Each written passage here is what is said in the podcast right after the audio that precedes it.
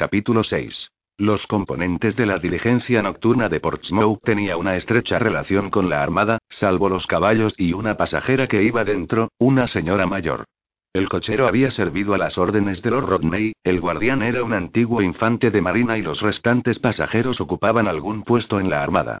Cuando las estrellas empezaron a palidecer por el este, la diligencia pasó rápidamente por delante de un grupo de oscuras casas y de una iglesia que estaban a la derecha del camino, y la señora mayor dijo. Llegaremos a Petersfield dentro de unos minutos. Espero no haber olvidado nada, dijo, contando otra vez sus paquetes, y luego, volviéndose hacia Stephen, añadió. Así que no debo comprar, señor. ¿Es esa definitivamente su opinión? Señora, respondió Stephen, le repito que no sé nada de la bolsa, que en ella soy como una persona que no puede distinguir fácilmente un toro de un oso. Lo único que digo es que si sus amigos le dieron ese consejo solo porque tienen el convencimiento de que se firmará la paz dentro de pocos días, puede usted pensar que tal vez estén equivocados. Sin embargo, son caballeros muy bien informados. Además, señor, también usted podría estar equivocado, ¿no es así? Por supuesto, señora. Puedo equivocarme como cualquier otra persona, o incluso más. El guardián dio un fuerte pitido, que imitaron la mayoría de los jóvenes pasajeros que iban fuera, para los cuales pasar una noche de primavera inglesa en el techo de un coche no era nada en comparación con pasar una noche entre las grandes olas frente a Brest. Entonces, está decidido, dijo la señora. No compraré. Me alegro de haber pedido su opinión. Gracias, señor. La diligencia entró en el patio del Crown para cambiar los caballos. Los pasajeros estiraron las piernas durante el cambio y luego volvieron a subir a ella. Entonces Stephen se acercó al cochero y dijo: Seguramente no se olvidará usted de dejarme en Buriton, pero si me dejara en la taberna en vez de en el cruce me ahorraría una fatigosa caminata. Aquí tiene una moneda de tres chelines. Gracias, milord, dijo el cochero. Le dejaré en la taberna. Estoy convencido de que hizo bien aconsejando a la señora que no comprara, dijo uno de los pasajeros que iban dentro, un contable del astillero, cuando dejaron atrás Petersfield. Me parece que actualmente no hay posibilidades de que se firme la paz.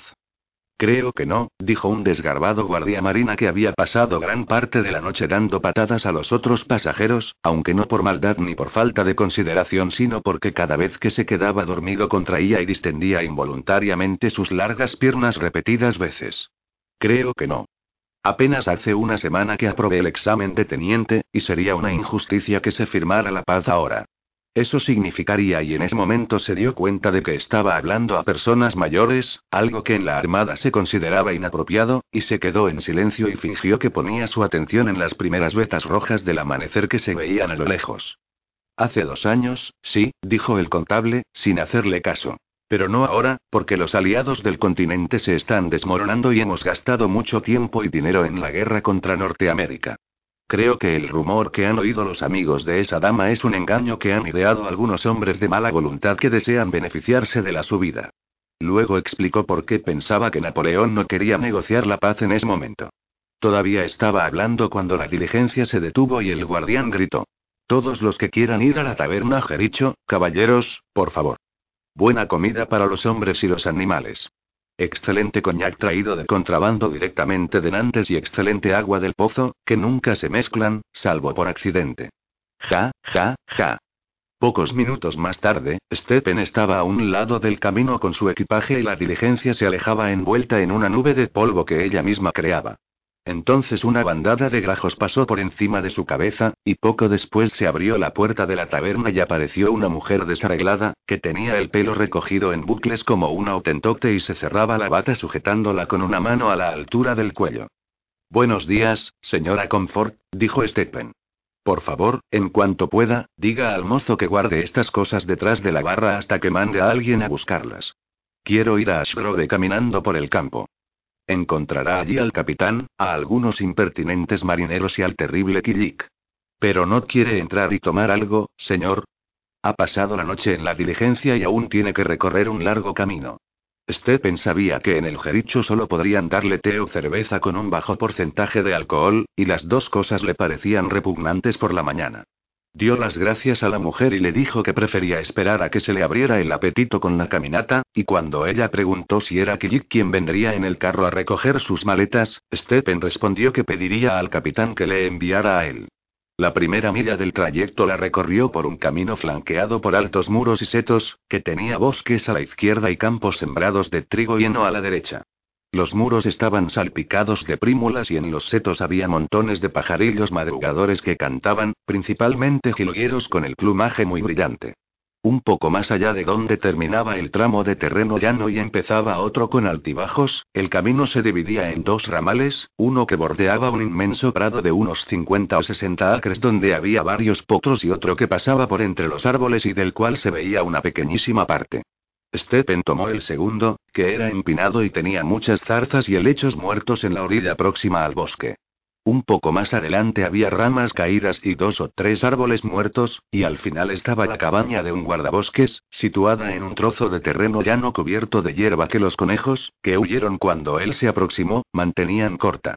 La cabaña había perdido el techo desde hacía tiempo y estaba llena de lilas, aunque todavía no habían florecido, y la caseta que estaba detrás estaba llena de ortigas y saucos. Todavía había un banco de piedra junto a la puerta, y Stephen se sentó en él y se recostó contra la pared.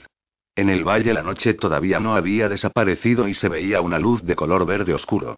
Los árboles del bosque eran muy antiguos, del período primario, pues la cuesta era muy empinada y el terreno demasiado accidentado para que alguien fuera a cortarlos e incluso a cuidarlos. Eran enormes robles sin forma definida y generalmente huecos, cuya madera no era aprovechable, y extendían casi hasta la mitad del claro sus ramas con nuevas hojas de color verde brillante, que ni siquiera tenían un ligero movimiento porque allí el aire estaba tan quieto que ni las telarañas se movían. El aire estaba quieto y reinaba la calma, una calma llena de vida, a pesar de que se oía el canto de los mirlos en la lejana orilla del bosque y el murmullo del arroyo que descendía hasta el valle. En una de las riberas del arroyo estaba la madriguera de un tejón.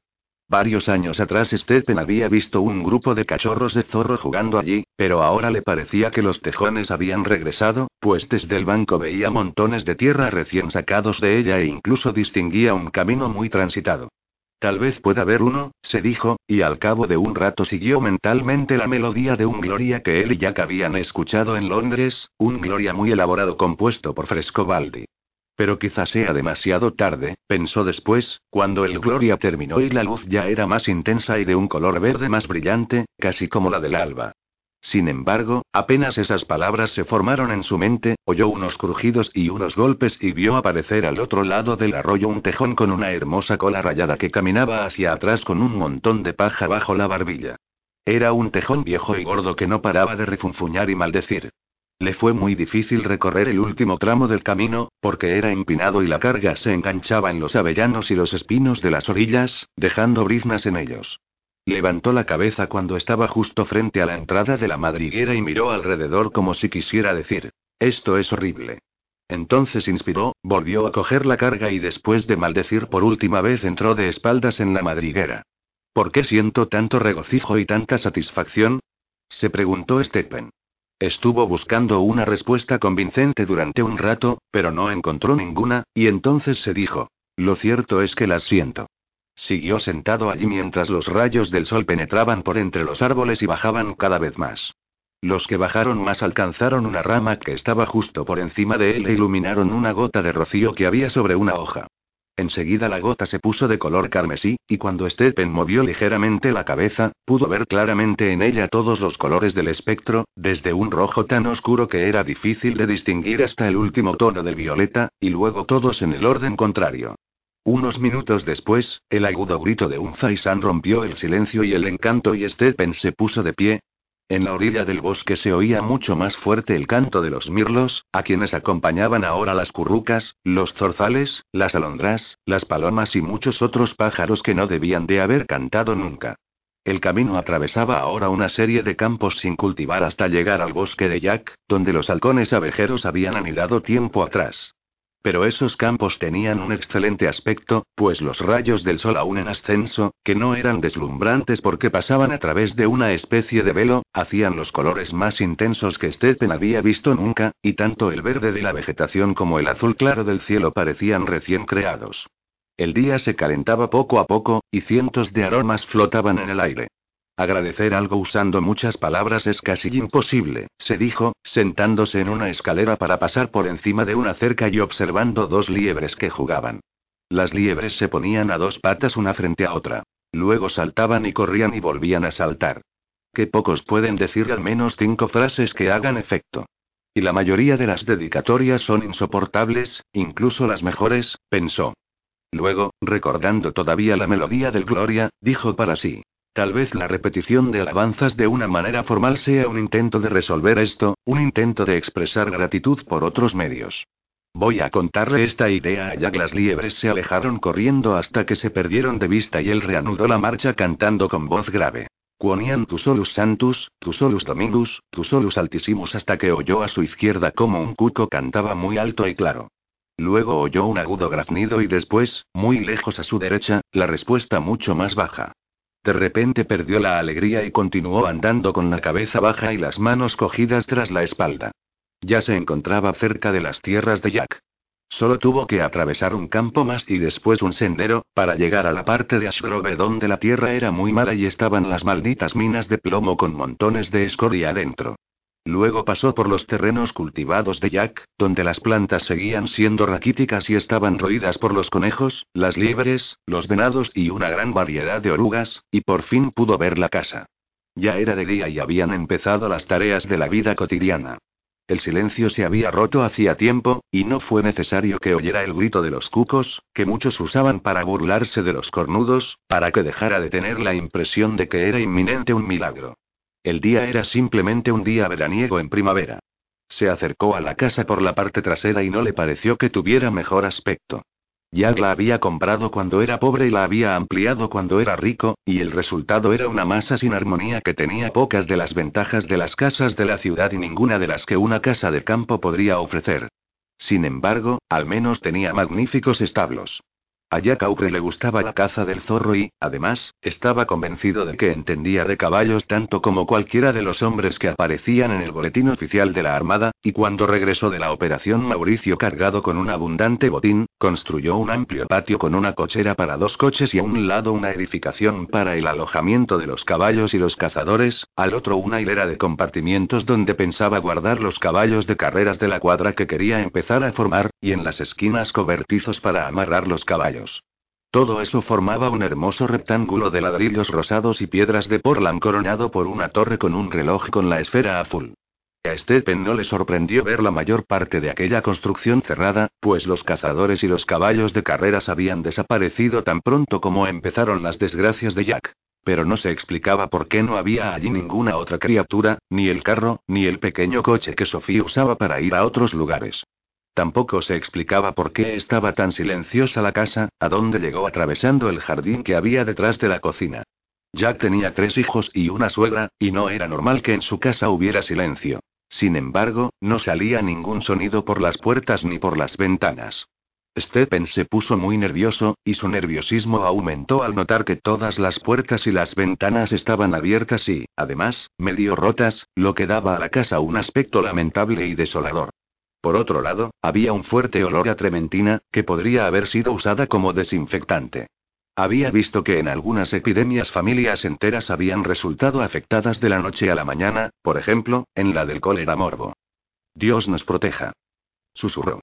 Un lejano grito de alegría hizo cambiar sus pensamientos, y unos momentos después se oyó el peculiar sonido inglés de un bate golpeando una pelota seguido de otros gritos. Atravesó rápidamente lo que Jack llamaba la Rosaleda, Lucusanon Lucendo, luego un terreno cubierto de arbustos y por fin llegó al borde de la cima de la colina y más abajo vio en un amplio prado a unos hombres jugando a cricket. Todos los jugadores del equipo que no bateaba estaban en sus puestos mirando con atención los movimientos del lanzador.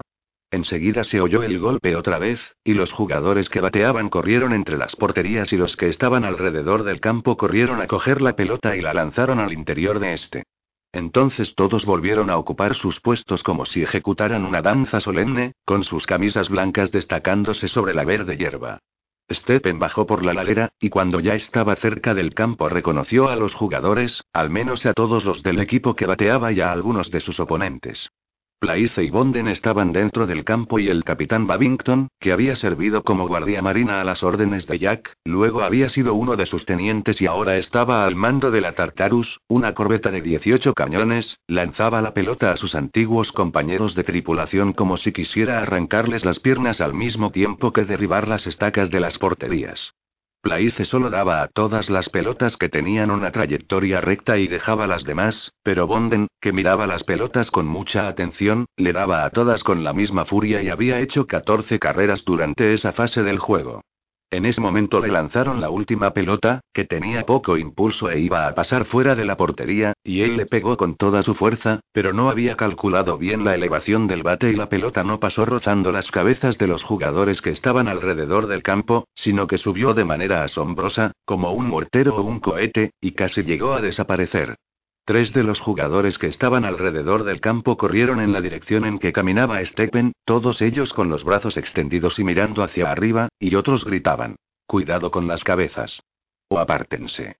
Steppen tenía el pensamiento lejos de allí y no había oído el golpe ni había visto la pelota, pero una de las pocas cosas que había aprendido en la armada, dolorosamente, era que el grito apártense Generalmente precedía solo un instante a la caída de un chorro de brea hirviendo, de un pesado motón o de un puntiagudo pasador, así que, muy angustiado, se apartó corriendo de su camino inclinándose hacia adelante y protegiéndose la cabeza con las manos, pero, debido a ese desafortunado movimiento, chocó con uno de los jugadores que estaban alrededor del campo y que corría hacia atrás y luego con otro que se había colocado donde iba a caer la pelota. Los tres cayeron amontonados, y le sacaron de allí otros jugadores dando gritos.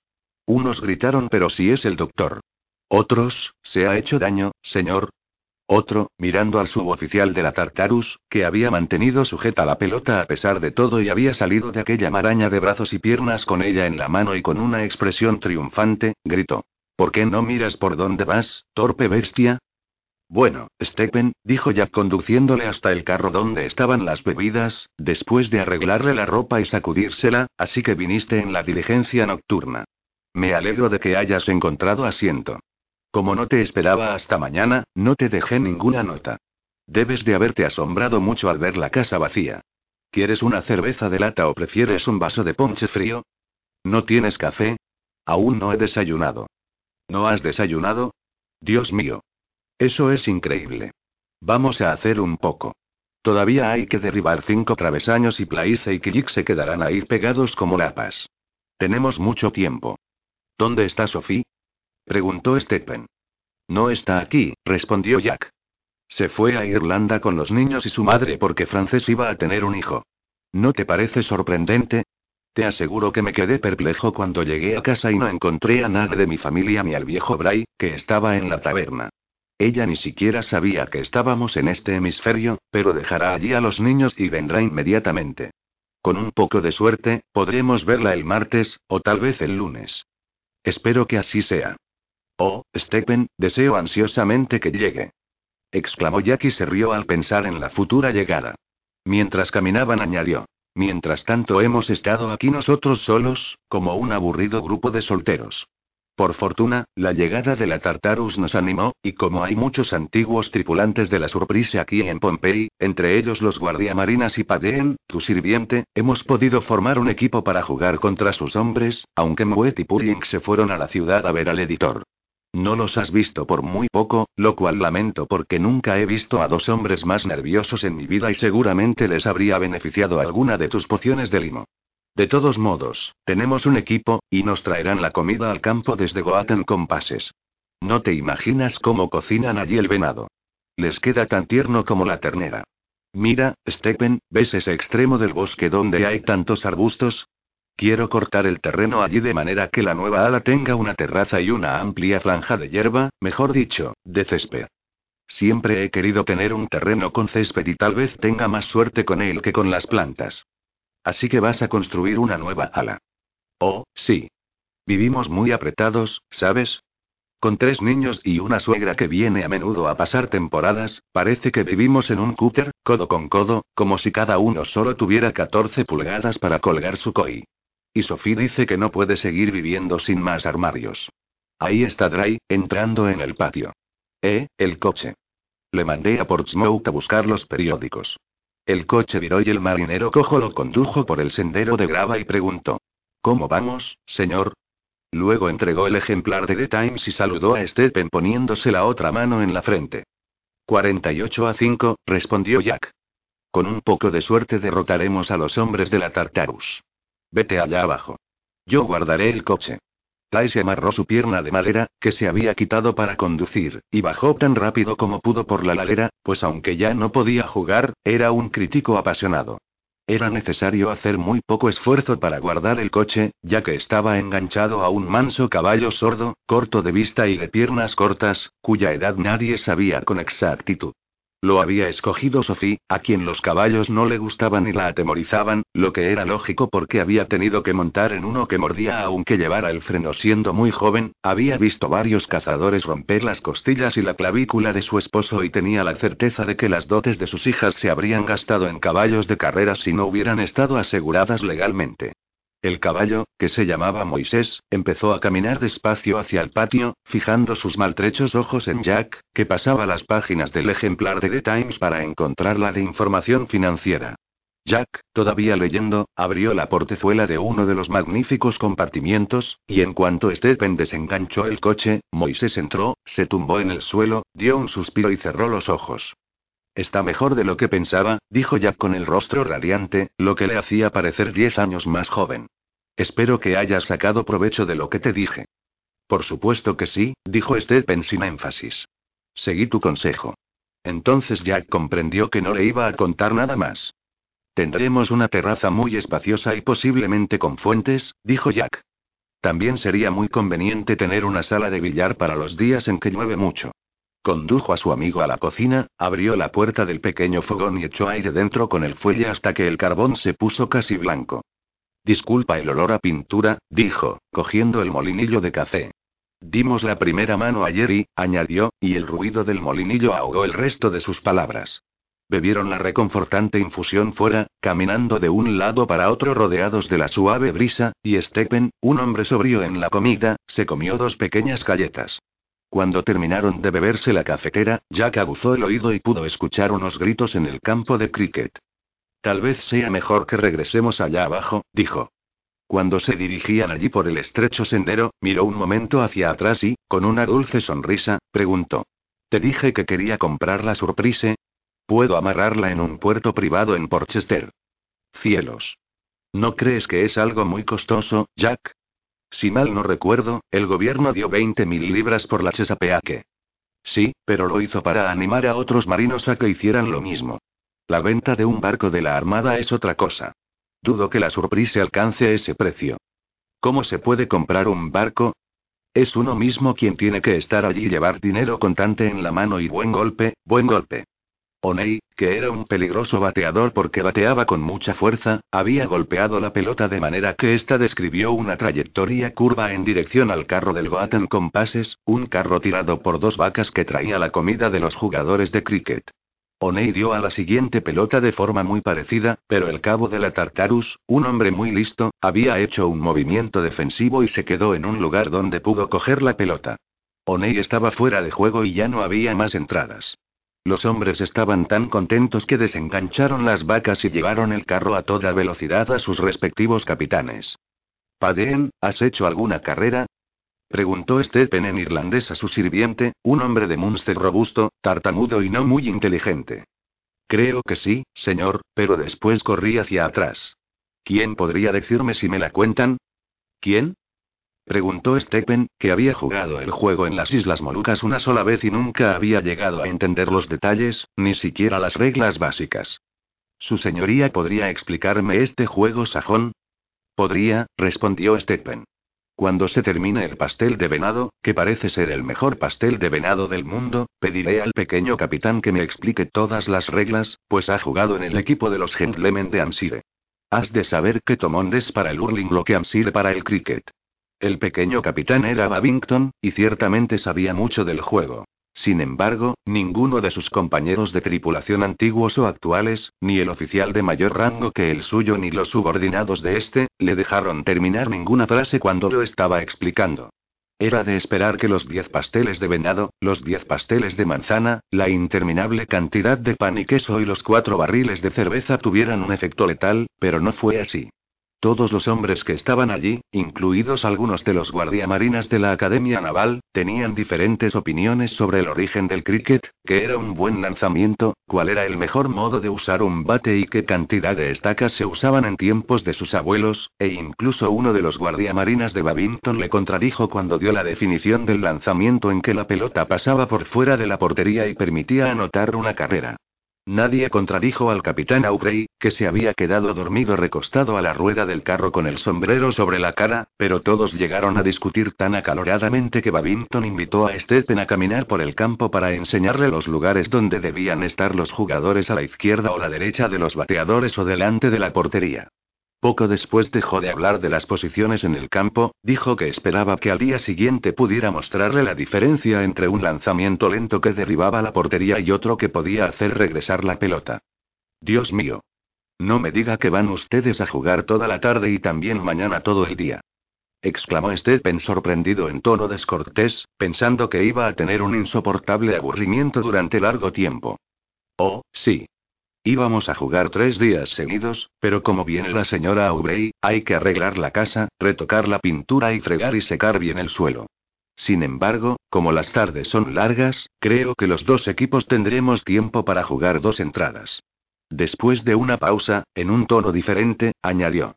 Señor, una de las razones por las que me alegré cuando el capitán dijo que usted vendría es que quería pedirle un consejo. Ah. exclamó Stephen. En otro tiempo eso habría significado que quería preguntarle algo relacionado con la medicina, cuando Babington era muy joven, una vez que tenía estreñimiento sus compañeros le habían convencido de que iba a tener un hijo, o que quería pedirle prestada una suma que variaba entre seis peniques y media guinea. Pero eso había ocurrido hacía mucho tiempo, y ahora Babington poseía muchos bienes, entre ellos un insignificante municipio con representación parlamentaria, y, por otro lado, era improbable que creyera que estaba embarazado. Bueno, señor, la cuestión es sí, dijo Babington. Bueno, no quiero extenderme, es decir, me parece que es mejor que vaya al grano. Creo que usted recordará que el almirante Arte se puso furioso cuando me sorprendió y, bueno, besando a su hija. Recuerdo que soltó algunas expresiones groseras. Hizo algo peor que eso. Encerró y golpeó a Fanny cuando descubrió que nos escribíamos. Después le dijo que tenía que aceptar casarse con Andrew Waray o no le permitiría asistir a ningún baile ni a ninguna obra de teatro y, además, que era público y notorio que yo cortejaba a la hija del gobernador de Antigua. Pero, para no extenderme, solo le diré que cuando traje la Goyada a Inglaterra y se acuerda de la Goyad, señor. Qué bien navegaba de Bolina. Pues nos encontramos en un baile y nos dimos cuenta de que nos queríamos como antes, o más si eso es posible. Escucha, mi querido William, dijo Stephen, si quieres que te aconseje que cometas adulterio y... No, no, señor, dijo Babington, sonriendo. No necesito consejos acerca del adulterio. Lo que quiero es y pero quizá debería explicarle la situación. Como usted seguramente sabrá, el almirante Arte era muy rico, y todos decían que Fanny heredaría una gran fortuna y que hacía muy buena pareja con Wray. Sin embargo, pocos sabían que él no podría tocar ni un penique sin el consentimiento de ella. Y ellos no se ponen de acuerdo ni nunca han estado de acuerdo. ¿Cómo sería posible que lo estuvieran? Se parecen como un huevo a una castaña. Él es un maldito sinvergüenza que, además de pegarle, bebe demasiado, y el alcohol se le sube a la cabeza. Y le ha dicho claramente que solo se casó con ella por su dinero. Parece que está endeudado hasta las cejas y que los alguaciles van a menudo a su casa y son sacados de allí por un medio u otro. Mi visita debe de haber sido muy inoportuna, pensó Stephen. Pero no quiero seguir hablando mal de este hombre, dijo Babington. Lo que quiero es que me diga qué es lo mejor que podemos hacer, pues usted le ha tratado en Malta durante mucho tiempo y, además, puede ver más a través de una pared de ladrillo que la mayoría de las personas.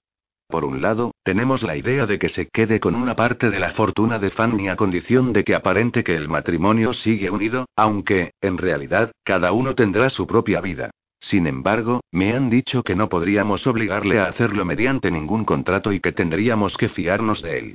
Por otro lado, teníamos la idea de fugarnos juntos y dejar que me demande por incitación a delinquir, o sea, que me pida daños y perjuicios por ello. Señor, señor gritó un guardia marina, corriendo detrás de ellos. El capitán se ha despertado y quiere saber si desea que su equipo empiece sus entradas ahora, pues hay mucho que hacer el sábado. Iré enseguida, dijo Babington, y luego se volvió hacia Stephen y, en voz baja, preguntó. ¿Pensará en ello y me dirá su opinión, señor? Aunque Stephen sabía que, en un asunto como ese, cualquier consejo que no satisficiera los deseos de las personas a quienes concernía eran inútiles y a veces ofensivos, pensó en él durante aquella interminable tarde, mientras los tripulantes de la Tartarus anotaban carreras, tanto las hechas cuando el bateador golpeaba la pelota como cuando no la golpeaba.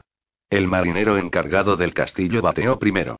Era un hombre robusto y de mediana edad que en su juventud había estado en Gibraltar cuando había sido sitiado y nunca había olvidado el valor de la tenaz resistencia.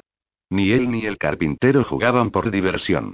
Ambos consiguieron que se les cayera el alma a los pies a los lanzadores, que lanzaron inútilmente las pelotas con rapidez, unas describiendo una recta, otras, una curva por fuera de la portería, otras, una curva cerrada, hasta que el sol poniente deslumbró al marinero que había estado en Gibraltar, que, en consecuencia, dejó de coger una pelota lanzada desesperadamente contra la estaca del centro de la portería. Al día siguiente el juego fue un poco menos serio. Los tripulantes de la Tartarus dejaron que los jugadores del equipo de Jack hicieran 255 tantos en la primera entrada, y los tripulantes de la Surprise batearon de un lado a otro del campo con la agilidad de los buenos marinos. Pero ya era demasiado tarde, y para Stephen el cricket quedó marcado para siempre como un pasatiempo realmente insípido que servía de entretenimiento quizá media hora, pero que no era comparable al hurling, si la comparación se basaba en la rapidez, la habilidad, la gracia de movimientos y la emoción. Sin embargo, el segundo día fue más animado porque llegó Martín, muy delgado y polvoriento tras andar de Fareama a Portsmouth y de Portsmouth a Ashgrove. En cuanto salió de la surprise, había ido al pueblo donde vivía la joven con quien quería casarse, y olvidó que necesitaba un certificado de buena conducta y moralidad expedido por el capitán Aubrey para poder cobrar su paga, y el capitán Aubrey, que rara vez llevaba pastores a bordo de sus barcos, se había olvidado de dárselo. Pero Martín necesitaba el dinero urgentemente. No puede usted figurarse, mi querido Maturini, dijo Martín reclinándose en una silla de lona que estaba al borde del campo, con un vaso de coñac con refresco de jengibre en la mano y el certificado en el regazo. Aunque tal vez sí pueda, pero yo no, porque siempre he vivido en una habitación alquilada en casa de otras personas. No puede usted figurarse lo que cuesta poner una casa. Vamos a vivir en una pequeña casa de campo que queda muy cerca de la rectoría de su padre, pues así ella no estará sola cuando yo esté navegando, y también muy cerca de uno de los lugares más beneficiosos para los chorlitos que usted pueda imaginar. Sin embargo, equiparla con las cosas más necesarias y por Dios. Lo que cuestan las fuentes de horno, los morillos, los objetos de cerámica de Delft que venden en los mercados y los cuchillos de mango verde comunes y corrientes basta para hacer palidecer a cualquier hombre. Y no hablemos de lo que cuestan las escobas, los cubos y las palanganas. Creo que es una gran responsabilidad. Después de darle la bienvenida a Martín, Stephen le llevó a la casa para que comiera y bebiera vino, y le felicitó por su próximo matrimonio. Ahora, después de haberle oído hablar durante un rato del desorbitado precio de las cacerolas de cobre, los ralladores de queso y otros muchos objetos domésticos, le preguntó. ¿Le gustaría ver una curruca en su nido? Está a menos de media milla de aquí. La verdad, Maturín, en un extraordinario día primaveral como este, nada me produce más satisfacción que estar sentado al sol en una cómoda silla, con un gran terreno cubierto de hierba ante mí, oyendo el sonido del bate al golpear la pelota y mirando a los jugadores de cricket, sobre todo a jugadores como estos. ¿Se dio cuenta de cómo Maitland vio desde lejos por dónde iría la pelota? ¡Qué batazo! ¿No le parece que ver un buen partido de cricket produce bienestar, entretiene y es un bálsamo para la ansiedad? No. Me parece que, excepto por su presencia, es terriblemente aburrido. Quizá no se haya percatado de algunos de los detalles más sutiles. Buena jugada, señor. Muy buena jugada. Nunca había visto un batazo en el último momento tan bueno como este. ¿Cómo corren? Ja, ja. Por poco ese hombre sale fuera. Mire cómo vuelan los travesaños. Por poco se sale de su terreno. Hacía años que no veía un juego de cricket tan serio. Es tan serio que parece un funeral. Conoce usted a Sir Joseph Banks, ¿verdad? Al rey de la botánica.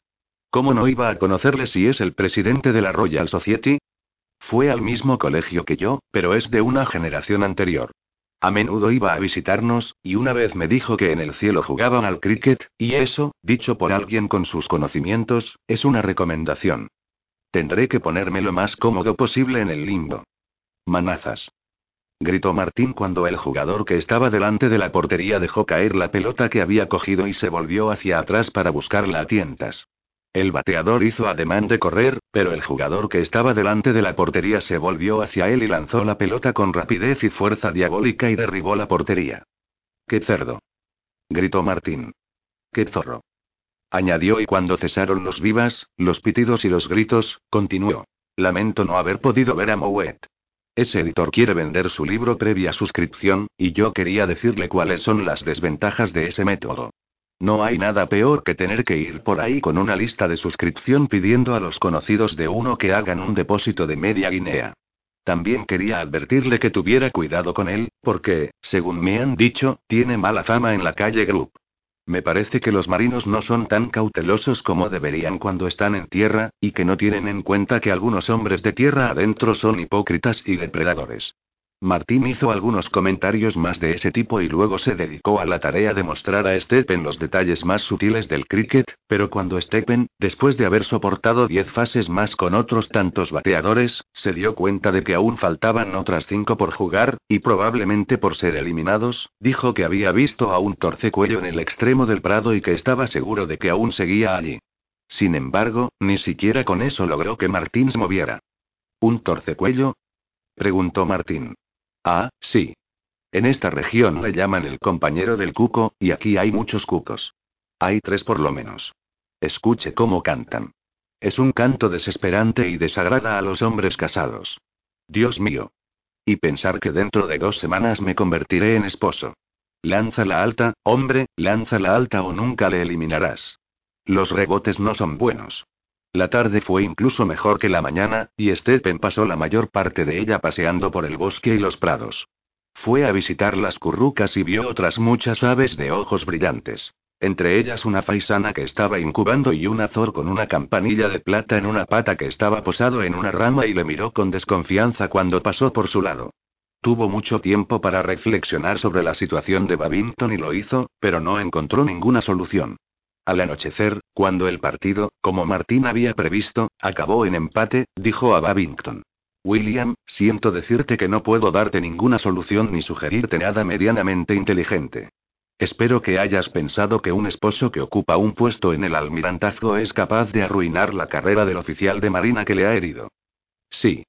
Eso pesado eso, pero no me importa porque mis primos y yo podemos contar con cinco o probablemente siete votos en la Cámara de los Comunes, y ahí es donde realmente está hoy en día el apoyo al gobierno, no en la Cámara de los Lores.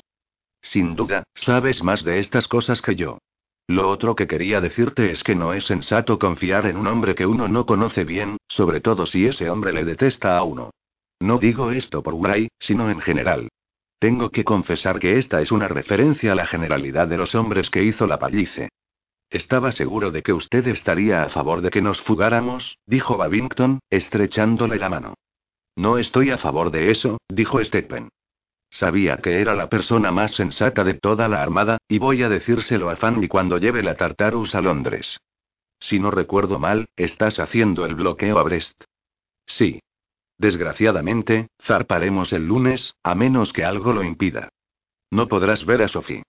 Me temo que no, y es una lástima, pero al menos ayudaré a que la casa esté arreglada cuando llegue. Stephen había visto al capitán Aubrey, a sus oficiales y a sus marineros arreglar un barco como era debido para pasar la inspección de un almirante, pero nunca había visto a Jack arreglar su casa para cuando regresara su queridísima y largamente esperada esposa, y le sorprendió ver lo que hacía. Parecía nervioso, asustado y afligido, seguramente porque cada vez le parecía más probable que Sophie pensara que él la había ofendido. En la armada los marineros pintaban los barcos casi constantemente, siempre que el tiempo lo permitía, y en algunos formaban un gran espacio de proa a popa cuando eran llamados a sus puestos de combate. Eso ocurría en todos los barcos que Jack gobernaba, y a sus brigadas de carpinteros y a sus ebanistas les parecía algo normal derribar todos los mamparos y las paredes interiores y quitar las puertas perfectamente ajustadas y las taquillas y luego, más o menos una hora después, volver a colocarlo todo. Por tanto, Jack disponía de trabajadores muy hábiles que habían estado a sus órdenes y además de los mejores de la Tartarus y de dos expertos ebanistas que habían venido de Portsmouth. El miércoles todos habían empezado a trabajar en la casa. Habían quitado todas las puertas, las ventanas y las contraventanas y las habían rascado y fregado, y luego les habían dado la primera mano de pintura. Ese día iban a darle la segunda mano con una pintura para barcos que se secaba rápido. Luego empezarían a limpiar a fondo todo lo que estaba a la vista de modo que el domingo pudieran volver a colocar las cosas en las principales habitaciones, para que pudieran usarse. Mientras, tenían hamacas colgadas en los compartimientos del establo y los muebles metidos en la cochera. Espero que no te importe levantarte temprano mañana, Stephen, dijo Jack esa noche. Si tenemos un poco más de tiempo, podremos quitar las baldosas del vestíbulo, la cocina, la trascocina, y el comedor y limpiarlas con piedra arenisca hasta que se vuelvan a poner blancas. Además, podremos cuadrar las esquinas y pulir la superficie. La idea se le ocurrió a Babington, y el encargado de la bodega de su barco, que es experto en hacer baldosas, dice que lo único que necesita es una gran piedra arenisca, un andamio y medio celemín de Gres de Purbeck. Stephen estaba acostumbrado a sufrir incomodidades en la mar, o en cualquier otro sitio en que los miembros de la armada hacían limpieza según un ritual que parecía hebraico, pero nunca había visto ningún lugar que hubiera quedado devastado como Ashgrove Cottage poco después de que al alba entraran allí varios grupos de hombres a limpiar. Todas las puertas y ventanas estaban fuera, en el establo, sujetas con clavijas a una serie de cuerdas extendidas que formaban un ingenioso sistema que permitía que a ambas caras les diera tanto aire y tanta luz del sol como fuera posible. Por toda la casa se oía el agua corriendo, los cepillos frotando con fuerza, violentos golpes y los gritos que habitualmente daban los marineros, por lo que parecía que había sido asaltada por sorpresa. A pesar de que hacía un tiempo celestial, la casa parecía una mezcla de fábrica, cisterna y correccional donde los presos hacían trabajos forzosos. Stephen se alegró de irse de allí por tener que llevar a Martín en el coche a Portsmouth, donde cogería la diligencia de Salisbury. Como Martín ya no estaba atendiendo al juego de cricket, volvió a ser un agradable compañero, y ambos disfrutaron contemplando en Portsdown los zorzales, los culiblancos y un pájaro carpintero con algunas manchas que comía hormigas y que ninguno de ellos había visto antes. Pero en cuanto entraron en la ciudad, se comportó como un típico futuro esposo. Sacó una lista del bolsillo y dijo, un colador cónico para hacer salsa, un botellero, un sifón, tres cucharas de hierro, una bolsa de exprimir la fruta para hacer jalea más bien grande. Maturín, espero que no le importe que vayamos a una ferretería. Ahora que estoy seguro de que recibiré mi paga, creo que puedo comprarme un colador de cobre y un botellero de latón, pero como esta compra es tan importante, le agradecería que me aconsejara usted. Los consejos que Stephen podía darle sobre los botelleros no eran muy valiosos, pero se los dio durante media hora llena de vacilaciones e indecisión, porque apreciaba sinceramente a Martín. Sin embargo, por muy grande que fuera su afecto, no podía hablar de los méritos de las cazuelas de hojalata con el fondo de cobre durante mucho tiempo, así que dejó a Martín con la amable e infinitamente paciente esposa del ferretero, cruzó la calle y entró en una platería donde compró, como regalo de boda, una tetera, una jarra para la leche y un azucarero. Cuando regresó con el paquete, encontró a Martín indeciso entre comprar uno u otro de dos potes para congelar, que apenas se diferenciaban ni en tamaño ni en calidad, y le dijo: le ruego que usted y su esposa acepten esto que les ofrezco con cariño. Oh. exclamó Martín con asombro. Muchísimas gracias. ¿Puedo verlo? Pero no podrá envolverlo bien otra vez. Yo se lo envolveré al caballero, se ofreció amablemente la esposa del ferretero. Oh, Maturín. exclamó Martín, alzando la tetera. Es usted muy amable. Se lo agradezco mucho, mucho. A Polly le encantará. Dios le bendiga. Oiga, señor, ¿qué se ha creído usted? preguntó el platero en tono malhumorado al entrar de repente en la ferretería. Si Bob no le hubiera visto entrar en la tienda de la señora Westby, ¿en qué situación habría quedado yo? Habría hecho el tonto, claro. Ahora cuente conmigo, añadió en tono enfático y puso uno a uno los billetes y las monedas que traía en un lugar. Y cinco, diecisiete, lo que hace un total de diecisiete libras y cuarenta y tres peniques, señor, y con su permiso. Terminó de hablar bruscamente y lanzó una significativa mirada a la señora Westby, que frunció los labios y movió la cabeza de un lado a otro. Stephen puso la mejor expresión que pudo, pero ese no era su día. Volver a envolver el paquete y empaquetar los objetos de la ferretería llevó tanto tiempo que ambos tuvieron que correr furiosamente para alcanzar la diligencia de Salisbury, e incluso gritar para que se detuviera. Martín pudo subir, pero cuando la diligencia empezó a alejarse a toda velocidad, porque ya llevaba un poco de retraso, Stephen notó que en la mano que agitaba en el aire tenía la bolsa de exprimir fruta de tamaño mediano. Lentamente, él y Moisés regresaron a Ashgrove Cottage, y a la luz del atardecer pudo ver que la devastación era mayor ahora, porque habían quitado el suelo del vestíbulo, la cocina y todas las habitaciones de la planta baja. Vio con asombro que donde antes había baldosas ahora había tierra húmeda y maloliente, como la de un campo de batalla, con charcos de agua atravesados por tablones. Los marineros, colocados en el andamio, pulían las baldosas de seis en seis. Cuatro de ellos, todos muy fuertes, movían la pesada piedra arenisca mientras otro, subido encima de ella y riendo, rociaba el gres de purver y cambiaba de dirección el chorro de agua, y al mismo tiempo una pátina de 200 años salía por un canal que llegaba hasta el terreno donde ya había sembrado espárragos. El jardín estaba atravesado en todas direcciones por tablones colocados sobre lona mojada, y encima de ellos podían verse grandes objetos que en la penumbra parecían amorfos. Oh, Stephen, no sabes lo satisfecho que estoy con las baldosas. exclamó al ver la expresión desconsolada de su amigo. Tardan en limpiarlas un poco más de lo que pensaba, y aunque me parece que no podrán terminar esta noche, ya hemos vuelto a colocarlas de la parte trasera de la trascocina. Ven a verlas. ¿No crees que son preciosas? Son tan hermosas que parecen los cuadros de un tablero de ajedrez, dijo Stephen, alzando la voz para que pudiera oírse entre unos golpes que se oían arriba, los golpes que los marineros daban con los lampazos al suelo para secarlo. Sophie se sorprenderá, dijo Jack. Ven a ver cómo las pulen. Pero los hombres que pulían las baldosas habían interrumpido su trabajo. Los cuatro que movían la piedra habían soltado las cuerdas y el otro estaba en una posición como si estuviera a punto de saltar, dejando caer el agua tranquilamente y mirando con la boca abierta, como sus compañeros, hacia una silla de posta. Jack volvió la vista con impaciencia hacia donde ellos miraban y vio la cara de Sophie. Su gesto incrédulo y desconsolado se transformó inmediatamente en una expresión alegre. Jack la ayudó a bajar y la besó apasionadamente. Luego le explicó qué estaban haciendo y le dijo que al día siguiente todo estaría como debía. La pintura seca, las baldosas colocadas y añadió que habían encontrado un pozo en desuso en el vestíbulo y preguntó cómo estaban los niños.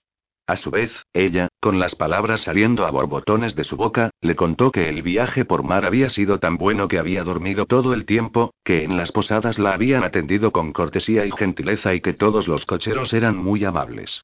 Dijo que su madre y los niños estaban bien, así como Francés y su bebé, que era un varón, y que el señor Clotworthy estaba muy satisfecho, y agregó que le encantaba estar en casa de nuevo.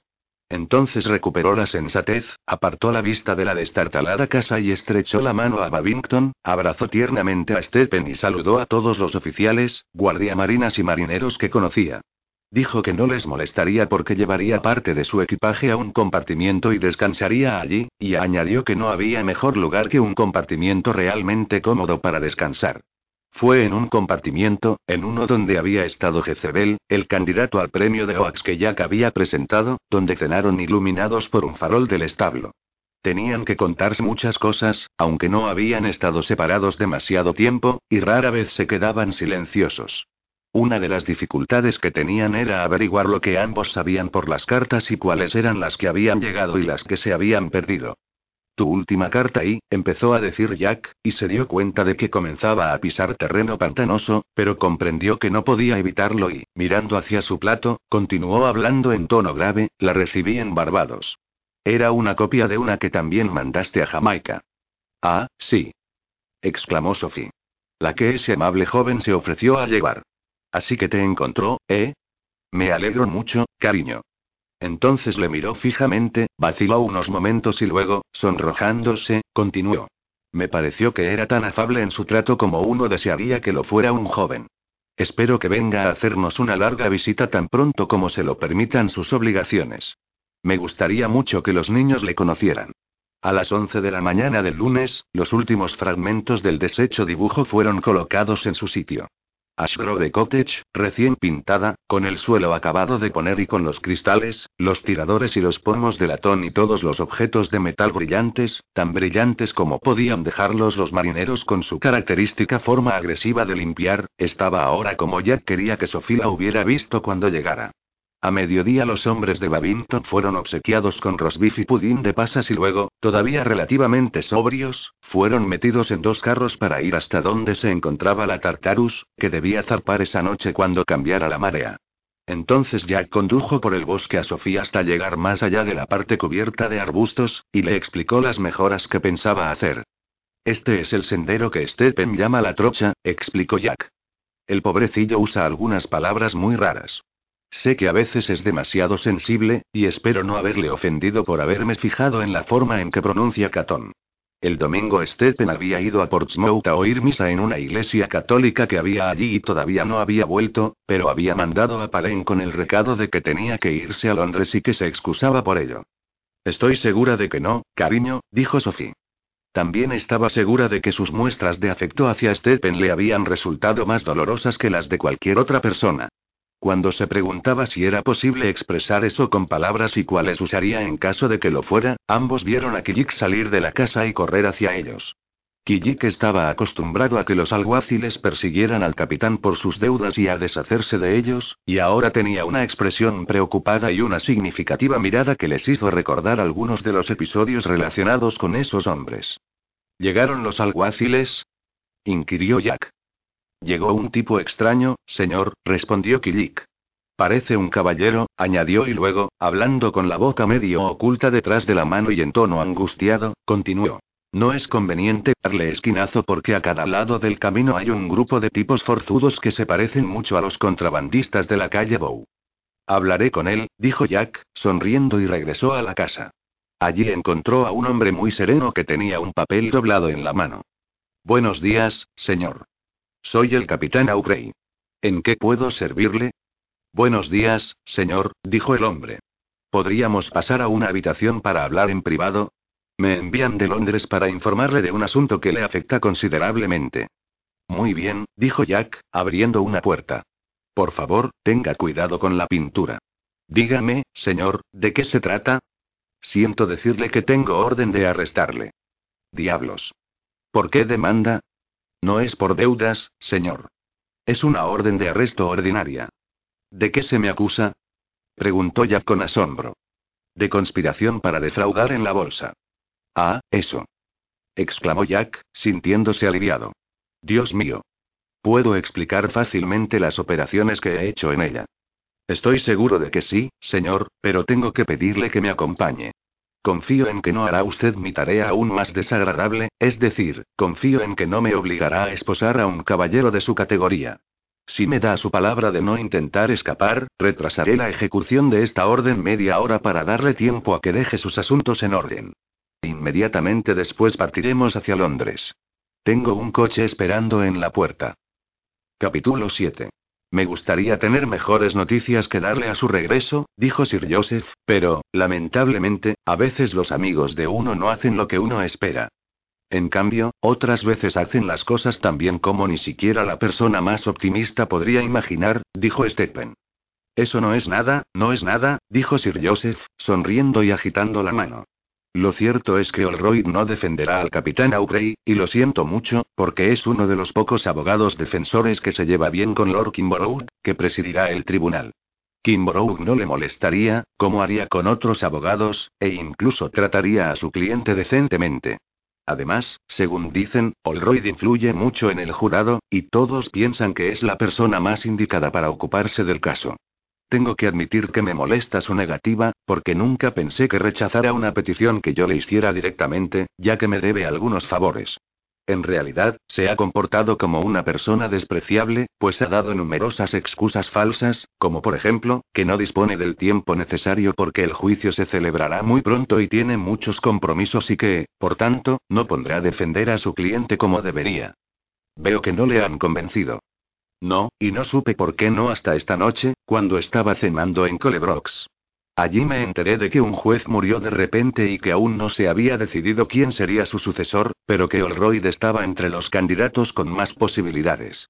Puesto que el Consejo de Ministros, con una rapidez y un celo inusuales, ha presentado esta demanda con el único propósito de perjudicar al Partido Radical, mejor dicho, de destruir al general Aupre y a sus amigos, Olroyd no quiere molestar al presidente del Tribunal Supremo actuando como defensor del hijo del general en este momento, que es un momento decisivo. Tampoco quiere molestar a Lord Kimborough, que es un oponente de los radicales tan enérgico como el presidente del Tribunal Supremo y, además, miembro del Consejo de Ministros. Es raro que un juez también pertenezca al Consejo de Ministros y, Jack Aubrey está tan lejos de ser un radical que no soporta ni siquiera oír el nombre Ewitt, dijo Stephen, a quien no le importaba un rábano la composición del Consejo de Ministros. Cuando piensa en la política, lo que hace dos veces al año, se declara un Tory ultraconservador. Pero todos saben que es hijo de un radical parlanchini que constantemente acosa a los ministros en el Parlamento. Y en este caso, además de ser hijo de un radical, está asociado con ellos, por lo que no tiene importancia lo que diga dos veces al año. ¿Hay noticias del general? Dicen que se ha escondido en Escocia, aunque nadie lo sabe con seguridad. Algunos cuentan que se ha afeitado y se ha escondido entre las magdalenas arrepentidas de Clapham. ¿No tiene inmunidad parlamentaria? La inmunidad parlamentaria no es válida solo en los casos de traición y de delitos graves, y no creo que hacer operaciones fraudulentas en la bolsa esté incluido en ninguna de esas categorías. Pero creo que su propósito es pasar desapercibido, no correr ningún riesgo y dejar que su hijo y sus amigos carguen con la culpa. Es un viejo terrible, ¿sabe? Conozco al general Aubrey. Volviendo a Olroyd, le diré que al menos me dio un consejo. Puesto que la estrategia de la defensa se basa en la identificación del hombre del coche, el que dio comienzo al engaño, Olroyd me aconsejó que buscáramos a un investigador independiente y me dio el nombre de uno que, según él, es el mejor de Londres, que le ha ayudado en muchos casos y ha sido contratado por muchas compañías de seguros. Como el tiempo apremia, me tomé la libertad de ordenar al hombre que se pusiera a trabajar inmediatamente, aunque sus honorarios son una guinea diaria y hay que pagarle el alquiler de un coche. En este momento el hombre está en la cocina. ¿Tiene algún inconveniente en hablar con él? La verdad es que he tenido trato con verdugos para conseguir algún que otro cadáver interesante, dijo Stephen, así que no me amedrenta hablar con un cazaladrones. El investigador, cuyo nombre era Pratt, tenía un aspecto corriente y parecía un discreto comerciante o el ayudante de un abogado. Sabía que su profesión generalmente inspiraba desprecio porque era muy parecida a la de confidente de la policía, y permaneció allí de pie en actitud sumisa hasta que le pidieron que se sentara. Entonces Sir Joseph explicó a Pratt que ese caballero era un íntimo amigo del capitán Aubrey, el doctor Maturín, quien había tenido que atender a un paciente en el campo, y que podía hablar con toda franqueza en su presencia. Bueno, señor, dijo Pratt, quisiera tener mejores noticias que darle. Estoy seguro de quién tiene la razón en este caso, pero hasta ahora no he encontrado ninguna prueba que pueda ser aceptada por un tribunal. Naturalmente, esto es un montaje, como decimos nosotros, y me di cuenta de ello desde que hablé con el capitán, pero a pesar de todo hice las comprobaciones necesarias. Descubrí que no hay ninguna persona con el nombre de Ellis Palmero con un nombre similar que sea redactor de leyes en el Parlamento, y que entre los miembros de las sociedades culturales o científicas solo había alguien de nombre parecido, el señor Elliot Palmer, que tiene casi 80 años y está recluido en su casa debido a la gota. Estuve también en Dover. En el ship recordaban al cuáquero, al tipo presuntuoso y la pelea por el coche, pero nadie se fijó mucho en el señor Palmer. Me dijeron que no le habían visto antes y que no podían darme una descripción de él que fuera fiable. Sin embargo, tuve más suerte en Sittingbourne. La hija del hostelero recordó que había escogido con cuidado el vino y dijo que le había parecido raro que, a pesar de haber estado allí solo una vez, hablara y se comportara como alguien que hubiera frecuentado el lugar durante años. La descripción que hizo concordaba con la del capitán, por fortuna, ya que es importante tener al menos dos versiones, y regresé a Londres con una idea clara del tipo de hombre que debía buscar y el tipo de lugares donde podría encontrarle. Es un tipo, es decir, un hombre instruido, y posiblemente tenga alguna relación con la abogacía o la iglesia.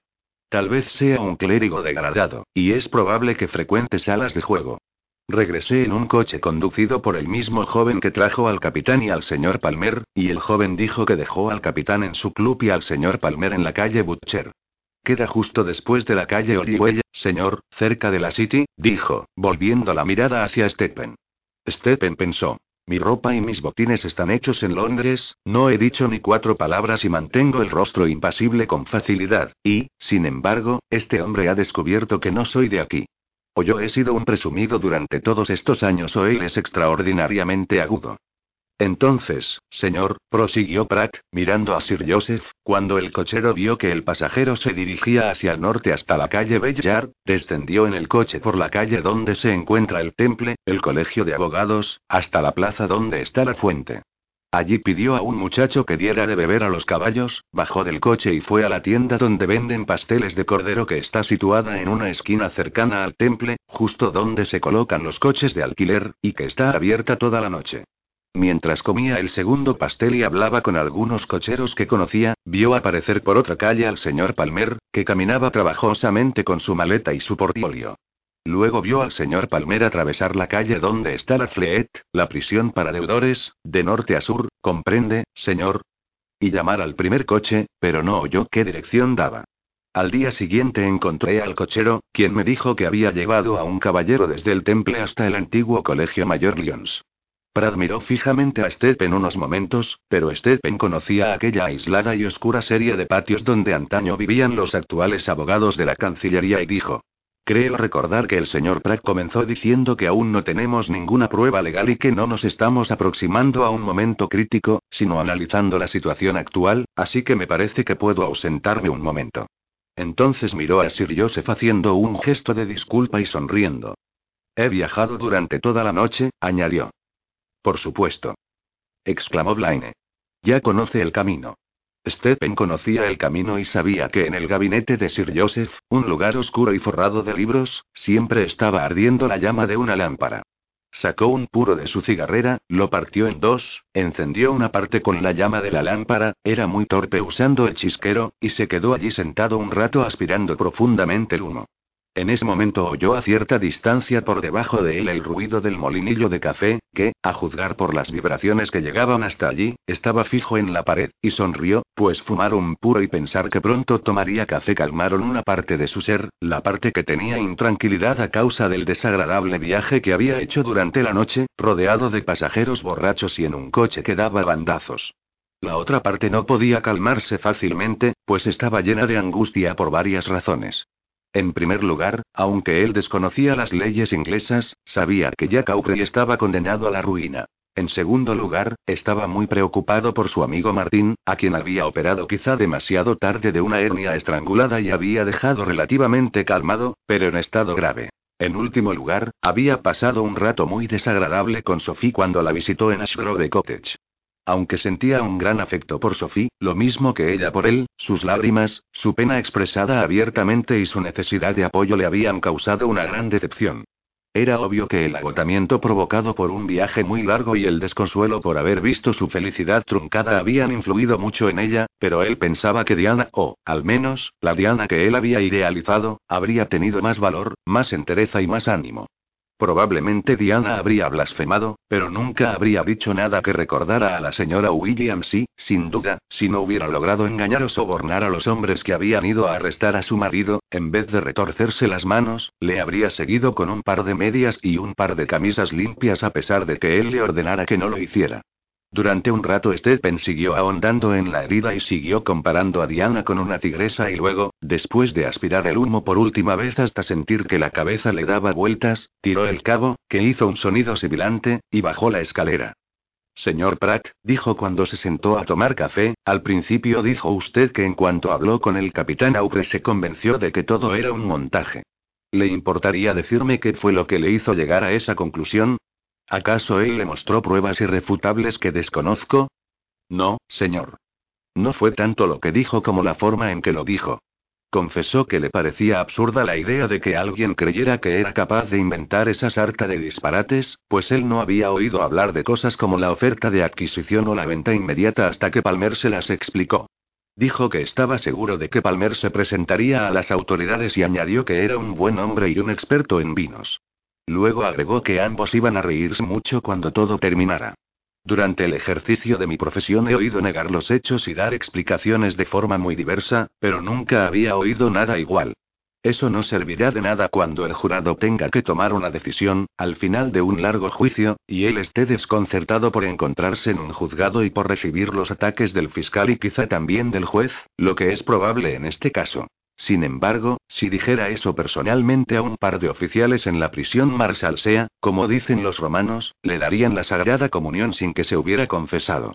En mi profesión uno llega a tener intuición para estas cosas, y aún no llevaba escuchándole cinco minutos, mejor dicho, dos minutos, cuando comprendí que era tan inocente como un nonato. Pero, estimados caballeros, no quisiera que llevaran un cordero al matadero. Rara vez he visto un caso similar. Seguramente tiene usted mucha experiencia, señor Pratt. Bueno, y sí, señor, creo que tengo tanta o más que la mayoría. Nací en Neugate, ¿sabe? Mi padre era carcelero allí, así que me crié entre ladrones. Llegué a conocer muy bien a los ladrones y sus hijos fueron mis compañeros de juego. Algunos de ellos, especialmente los confidentes, eran despreciables, pero muchos no lo eran. Posteriormente trasladaron a mi padre a la prisión Clink y luego a la King's Bench. Así que hice muchos más amigos entre los ladrones y conocí a muchos prisioneros, abogados de baja categoría y policías al sur del río, lo que después de pasar una temporada entre los contrabandistas de la calle Bow me fue muy útil cuando empecé mi propio negocio. Sí, no tengo ninguna duda de ello. Ahora, señor, dijo Pratt poniendo a un lado su taza, creo que debería seguir hablando del antiguo colegio Mayor Lyons. Debo admitir que pensé que había encontrado al hombre que buscaba, pues aunque actualmente viven allí muchísimas personas, sobre todo en el edificio del último patio, que parece una conejera, no muchas tendrían los rasgos correspondientes a la descripción que tengo. El hombre es delgado, mide aproximadamente 5 pies y 7 pulgadas de estatura y, o bien usa una peluca corta o tiene su propio pelo empolvado. Además, tiene unos 50 años y, naturalmente, es un lagarto. ¿Qué quiere decir lagarto? Siento haber usado la jerga de Lampa.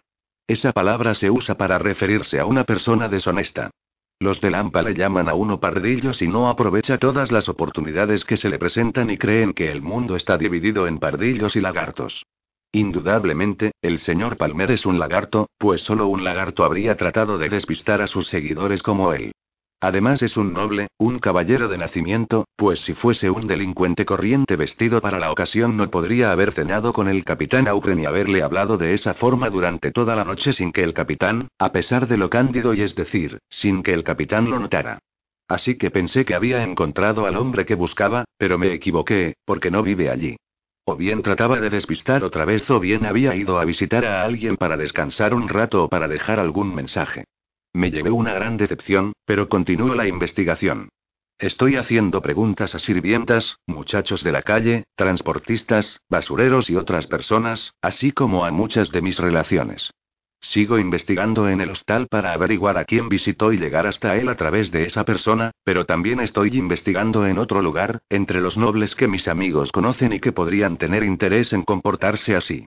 Pero, caballeros, dijo Pratt, mirando alternativamente a uno y a otro, en vista de que no tenía tanta suerte como pensaba y de que no pude atraparle al primer intento, no me atrevo a hacerles muchas promesas. Ese tipo no es de categoría baja ni alta, sino de una que podría llamarse suprema. Un trabajo de esta clase, de escala similar a un fraude que he visto en la bolsa y a algunos que he visto en compañías de seguros y tan costoso y bien preparado como ellos, siempre los lleva a cabo un caballero que solo ha hablado con un agente secreto, como podría llamarse, que es quien contrata a los participantes, que suelen ser dos o tres, y se ocupa de todos los detalles. Generalmente, los participantes son dos o tres. Si apresara al cuáquero o al tipo presuntuoso, que indudablemente pertenecen a la banda, no nos servirían de nada, ya que no conocen a los hombres que están detrás del tipo que les contrató. El agente secreto es el único que puede dilatar a sus superiores, y ellos se aseguran de que no lo haga amenazándole con revelar un delito que ha cometido de una forma más segura, si las cosas salen mal. Stephen y Sir Joseph se miraron de soslayo y pensaron que eso no era extraño en el servicio secreto. Es un tipo que se cuida mucho en cualquier circunstancia, prosiguió Pratt. Seguiré buscando al señor Palmer, desde luego, pero aunque consiga encontrarle, dudo que nos revele algo acerca de los principales responsables de este asunto. En nuestra opinión, encontrar a Palmer es fundamental, dijo Stephen. Y puesto que el juicio se celebrará muy pronto, es necesario encontrarle rápido. Dígame, señor Pratt, ¿tiene algún colega fiable con quien pueda trabajar para ganar tiempo? Le pagaría a él lo que usted estimara conveniente y duplicaría lo que le pago a usted con tal de poder hablar con el señor Palmer antes del juicio. Bueno, señor, por lo que respecta a mis colegas sí, dijo Pratt en tono vacilante mientras se frotaba la barbilla.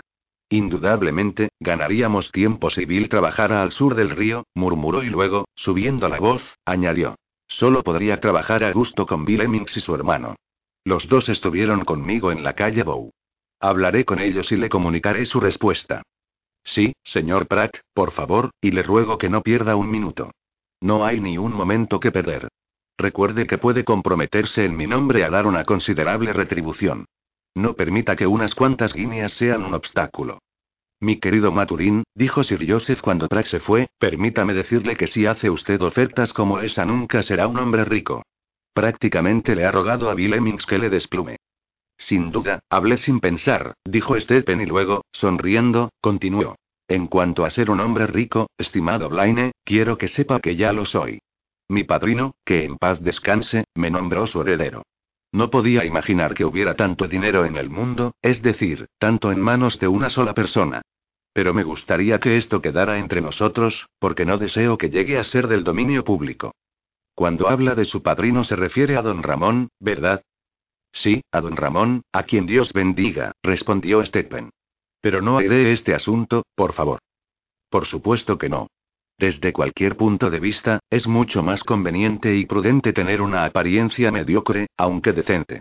Pero como esta es una reunión privada, permítame felicitarle por tener esa fortuna. Ambos se dieron la mano y Sir Joseph prosiguió. Si no me equivoco, don Ramón era uno de los hombres más ricos de España. Tal vez podría usted fundar una cátedra de osteología comparada. Tal vez, dijo Stephen. He pensado en eso a veces, cuando he tenido tiempo para pensar. Hablando de riqueza, dijo Sir Joseph, quiero que venga a mi estudio para que vea lo que Banks me mandó. Él fue delante y abrió la puerta con precaución, pues la habitación estaba llena de cajas con ejemplares de plantas, insectos y minerales formando torres tambaleantes.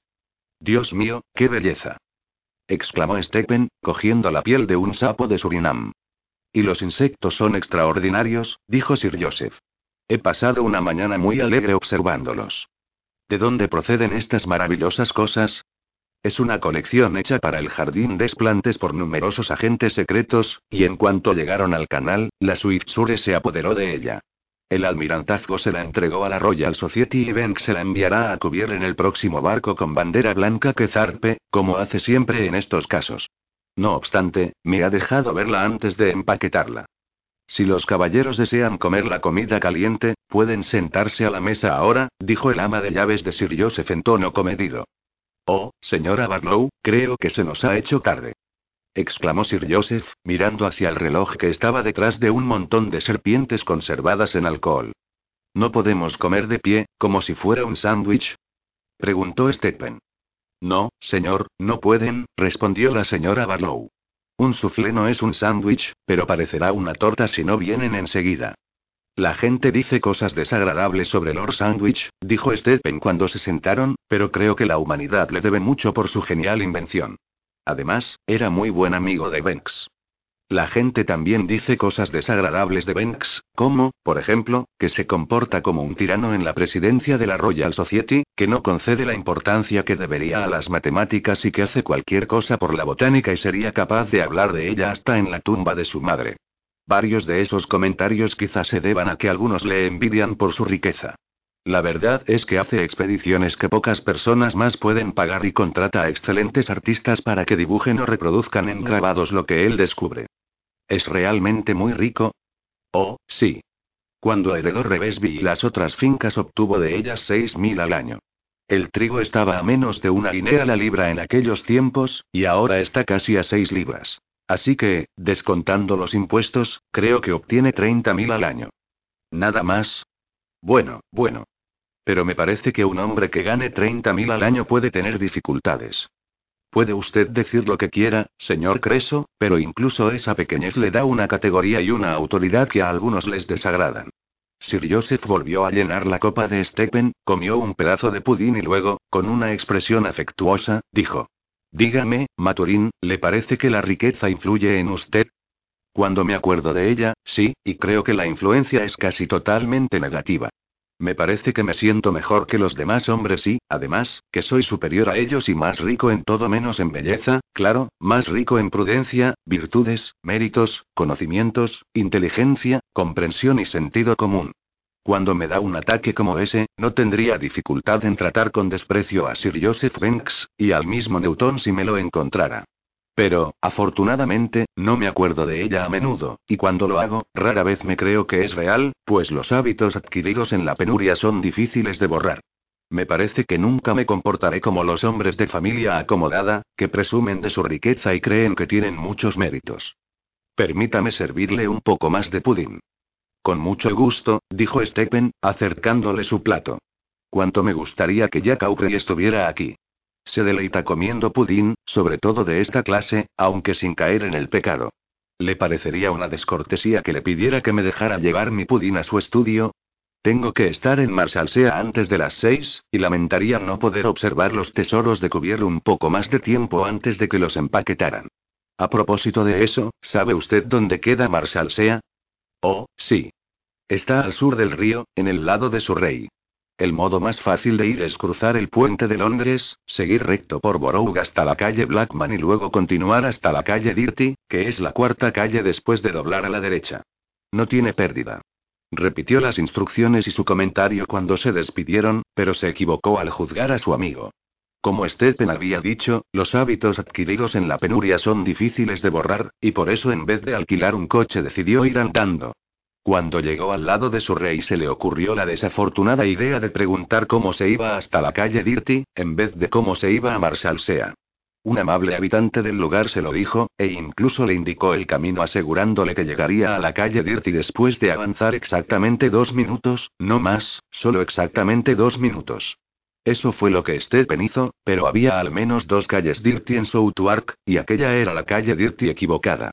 Desde allí recorrió rápidamente varias calles vacías, donde habitaban personas extrañas. Avanzó al trote, jadeando y mirando a menudo su reloj hasta llegar al paseo Melancholi, donde otro habitante del lugar, aún más amable, en un dialecto del que Stephen entendía solo una palabra de cada tres, le dijo que se estaba alejando de Marsalsea y que si seguía avanzando en esa dirección llegaría a Lambeth y luego a Americay. El hombre también dijo que seguramente había estado tomando el fresco en Liberties, donde se encontraba la explanada Saint George, y señaló una franja de terreno insalubre salpicado de malas hierbas, y añadió que eso le había trastornado. Luego agregó que lo que debía hacer era tomar el camino correcto antes de que anocheciera y que sería mejor que le indicara el más rápido para que no tuviera que andar por las calles en la oscuridad, ya que por allí había muchos ladrones astutos. Es posible que a un caballero que ande solo nadie vuelva a verle, dijo, ya que los pasteles de cerdo se venden muy bien en Marsalsea y King's Bench, que no se encuentran muy lejos, y el costo es insignificante porque los muelles donde se descarga la harina están muy próximos. Stephen llegó solo unos minutos tarde, y gracias al pago de varias pequeñas cantidades de dinero que no sumaban más que el triple del alquiler de un coche, pudo entrar por la parte donde se encontraban los deudores hasta lo que podía considerarse el corazón de la prisión, el edificio donde estaban recluidos los marinos. Marsalsea siempre había sido la prisión en que encerraban a los miembros de la Armada, y en ella cumplían sentencia a los que se salvaban de morir ahorcados por haber pegado a sus superiores, los que habían presentado informes incompletos y confusos, los que habían sido sorprendidos sacando cosas de las presas antes de que fueran declaradas de ley, los que habían sido multados por cometer faltas y no podían pagar las multas, aquellos cuyos barcos habían encallado por su negligencia, algunos que se habían vuelto locos y algunos que habían cometido desacato a un tribunal presidido por un almirante o un vicealmirante, o al lord que presidía la Junta del Tapete Verde, o a sus subalternos o al representante de la corona que investigaba las muertes violentas en el Verge, la zona que rodeaba el Palacio Real. Por tanto, el capitán Aubrey estaba rodeado de hombres de mar, aunque tal vez no fueran los que él hubiera escogido para que le hicieran compañía. Ahora se oían los bozarrones característicos de los marinos, procedentes del estrecho patio interior, donde un grupo de oficiales jugaban a los bolos animados y observados atentamente por Killick desde una ventana cuadrada apenas lo bastante grande para que pudiera asomar la cabeza.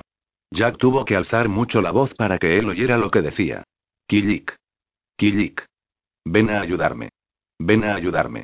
Alguien está llamando a la puerta. Como el capitán Aubrey disponía de mucho dinero en ese momento, había alquilado dos habitaciones, y por esa razón el carcelero había tocado a la puerta en vez de entrar sin llamar. Pero si es el doctor. exclamó Kijik, y la expresión adusta y desconfiada que ponía cuando trataba con representantes de la justicia se transformó en un gesto alegre. Tenemos una sorpresa para usted, señor. La sorpresa era la señora Aubrey, quien salió de la habitación interior corriendo y sacudiéndose la harina de las manos. Su aspecto era más parecido al de una chiquilla que al de una mujer madre de tres hijos. Bajó un poco la cabeza y, sonrojándose, besó a Stephen en ambas mejillas y luego, por medio de una mirada significativa y un apretón de manos, le comunicó que estaba avergonzada de haber sido tan débil, que nunca volvería a comportarse así y que él no debía tener una mala opinión de ella. Pasa, pasa, Stephen, dijo Jack, asomándose a la puerta. Me alegro de verte. Pensaba que tal vez te habías perdido. Perdóname por no levantarme, pero no puedo confiar esto a nadie, añadió, tostando sobre un hornillo de carbón unas salchichas que sostenía con un tenedor hecho con un alambre retorcido. Espero que estemos en mejores condiciones el lunes, pero ahora tenemos que hacer las cosas primitivamente. A Stephen le parecía que ya estaban en buenas condiciones. Ya habían limpiado las dos habitaciones con piedra arenisca y habían colocado en ellas varias taquillas que, obviamente, ahorraban espacio. Además, en una esquina había un entramado de cabos blancos que indicaba que estaban haciendo una silla colgante, uno de los asientos más cómodos que existen, y un conjunto de hamacas atado con siete nudos que lo dividían en partes exactamente iguales y cubierto por una alfombra formaba un elegante sofá. Jack Aubrey había pasado la mayor parte de su vida como marino encerrado en lugares tan pequeños como aquel, y conocía bien las cárceles norteamericanas y francesas y las casas de los alguaciles que servían de prisión en Inglaterra, así que era necesario que su vida en la cárcel fuera realmente dura para que le fuera difícil soportarla. Estas están hechas por un hombre de la vecindad y son famosas, dijo Jack, dando vueltas al tenedor con las salchichas. También son famosos sus pasteles de cerdo. ¿Quieres un pedazo? Ya está cortado. No, gracias, respondió Stephen, mirando atentamente el contenido del pastel. Comí con un amigo hace poco. Dime, Stephen, ¿cómo dejaste al pobre Martín? Dijo Jack en un tono más grave. Le dejé calmado y en buenas manos, atendido por su futura esposa, que es una excelente enfermera, y por un boticario inteligente. Pero tengo muchas ganas de recibir noticias suyas. Ambos me prometieron que me mandarían un expreso diariamente. Hablaron de Martín y de los viajes que habían hecho juntos, mientras Sophie continuaba preparando la tarta de manzana. Sophie no era una gran cocinera, pero la tarta de manzana era uno de los platos que generalmente le quedaban bien, y como Stephen iba a cenar con ellos, la decoró con hojas de trébol hechas con la masa. Disculpe, señor, dijo Kijik, interrumpiendo la conversación, pero le espera el joven ayudante de los abogados. Jack fue a la otra habitación y regresó varios minutos más tarde. Vino a comunicarme que han contratado a un tal señor Laurence, dijo. El joven anunció esa noticia diciendo que era buenísima, y parecía asombrado de que yo no hubiera dado un grito de alegría al oírla. Aparentemente, el señor Laurence es un abogado defensor inteligente y supongo que debería alegrarme de ello, pero la verdad es que no veo la necesidad de que yo tenga un abogado defensor. Nosotros nos las arreglamos solos, sin ningún abogado, delante de un consejo de guerra. Por otro lado, cuando se llama al alcázar a los marineros que han cometido faltas y se prepara un enjaretado, no hay ningún abogado presente y, sin embargo, creo que se hace justicia. Este asunto no se parece en nada a esos horribles pleitos relacionados con las minas de plomo de Ashgrove, en los que hay numerosos puntos oscuros que deben ser interpretados por especialistas, sobre todo los que tienen que ver con las condiciones y responsabilidades que aparecen en el contrato en litigio. La verdad es que se parece más a un asunto naval, y lo único que quisiera es tener la oportunidad de hablar de él, como un marinero cuando su capitán le interroga, y de contar al juez y al jurado exactamente lo que ocurrió. Todo el mundo está de acuerdo en que no hay nada más justo que el sistema judicial inglés, y si les digo la pura verdad, estoy seguro de que todos me creerán. Les diré que nunca he conspirado con nadie, que seguir las sugerencias de Palmer de buena fe, como cualquiera podría haber seguido las que alguien le hiciera para la Derby, pero que si cometí un error, estoy dispuesto a cancelar todas mis ofertas de adquisición. Siempre he creído que la mala intención es la parte decisiva de un delito. Y si me obligan a tener un careo con un hombre que niega que digo la verdad, entonces el tribunal tendrá que decidir a cuál de los dos va a creer, o sea, cuál de los dos es más digno de confianza, y a eso no le tengo mucho miedo. Tengo confianza en el sistema judicial de mi país, añadió Jack, y sonrió al oír sus pomposas palabras. ¿Has asistido a un juicio alguna vez? A muchos celebrados por consejos de guerra, pero a ninguno celebrado por un tribunal civil. Todos los relacionados con mis pleitos tuvieron lugar cuando yo estaba navegando. Desgraciadamente, he asistido a algunos, dijo Stephen. Y puedo asegurarte, amigo mío, que son infinitamente más complejos que los que tienen lugar bajo la jurisdicción naval, por lo que respecta a las reglas del juego, lo que constituye una prueba, las entradas y salidas, a quién se autoriza a hablar, cuándo se le autoriza y qué se le permite decir. Son parte de un juego que se juega desde hace cientos y cientos de años y que se ha vuelto más tortuoso de generación en generación. Las reglas se han multiplicado, los precedentes se han acumulado, la justicia ha tenido interferencias, los decretos han aumentado y ahora el juego es tan confuso y complicado que los profanos no pueden entenderlo. Te ruego que prestes atención a ese destacado consejero y sigas sus recomendaciones. Hazlo, cariño, por favor, dijo Sophie. Muy bien, dijo Jack. Quizás en este caso necesite uno, lo mismo que un barco necesita a veces un piloto en un puerto por el que parece muy fácil navegar. El señor Laurence tenía precisamente esa opinión.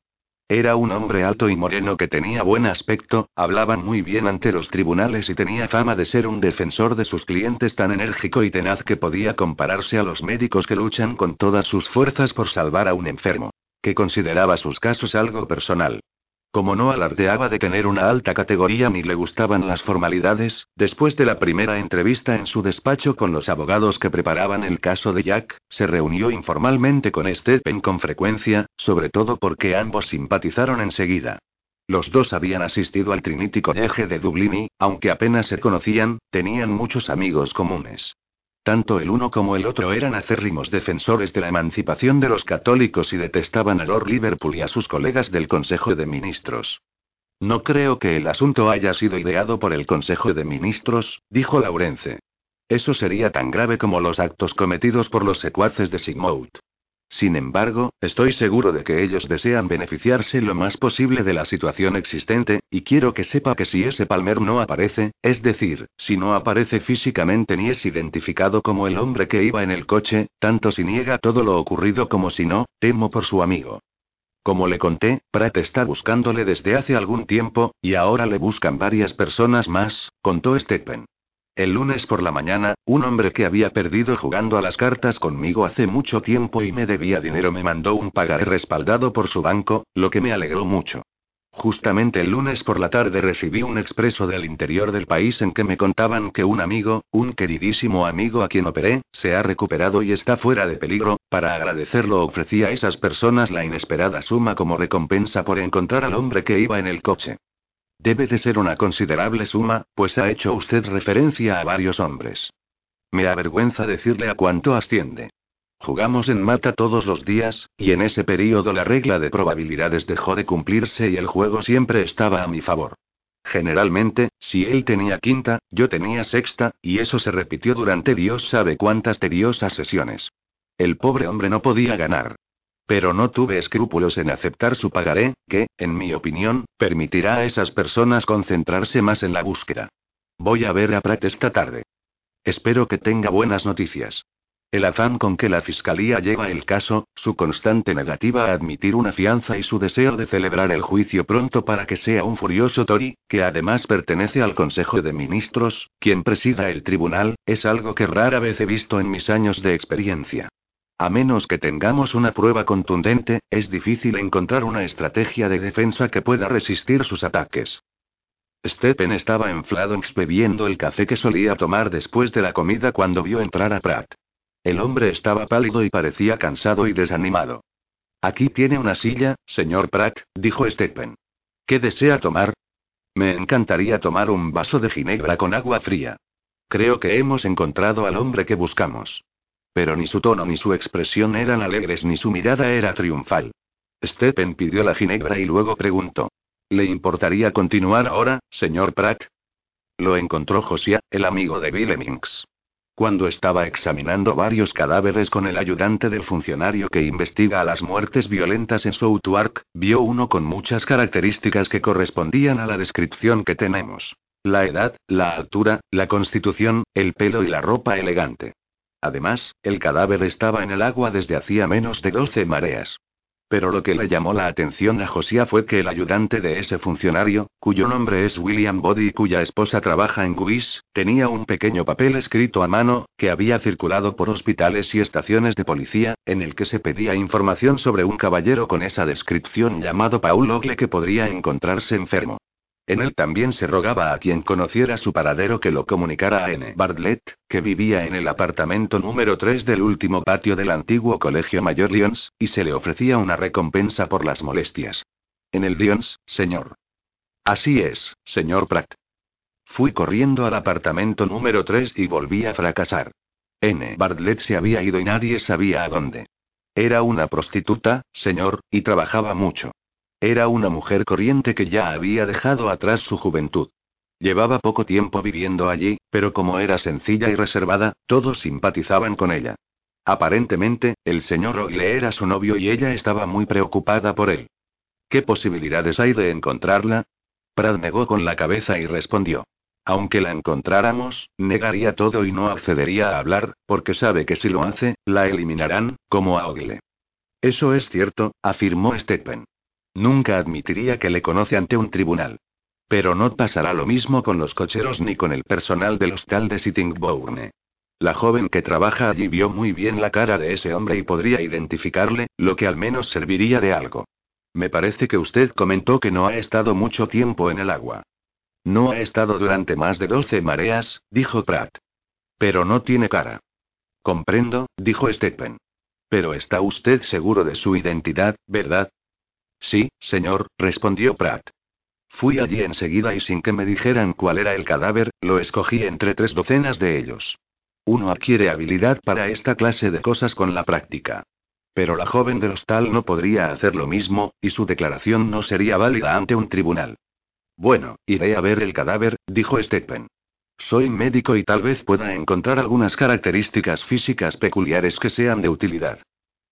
Aunque soy médico, confesó Stephen a Laurence, pocas veces he visto algo más horrible que el sótano donde guardan los muertos que aparecen en el río.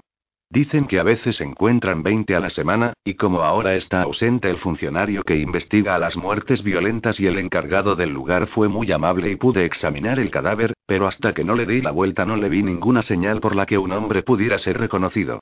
No obstante, en la espalda tenía marcas que indicaban que se flagelaba habitualmente, y me parecen pruebas convincentes. Indudablemente, dijo Laurence. Eso, sin duda, corrobora nuestra convicción, pero me temo que si lo presentamos como prueba, en caso de que sea admitida como tal, puede resultar inútil o incluso perjudicial.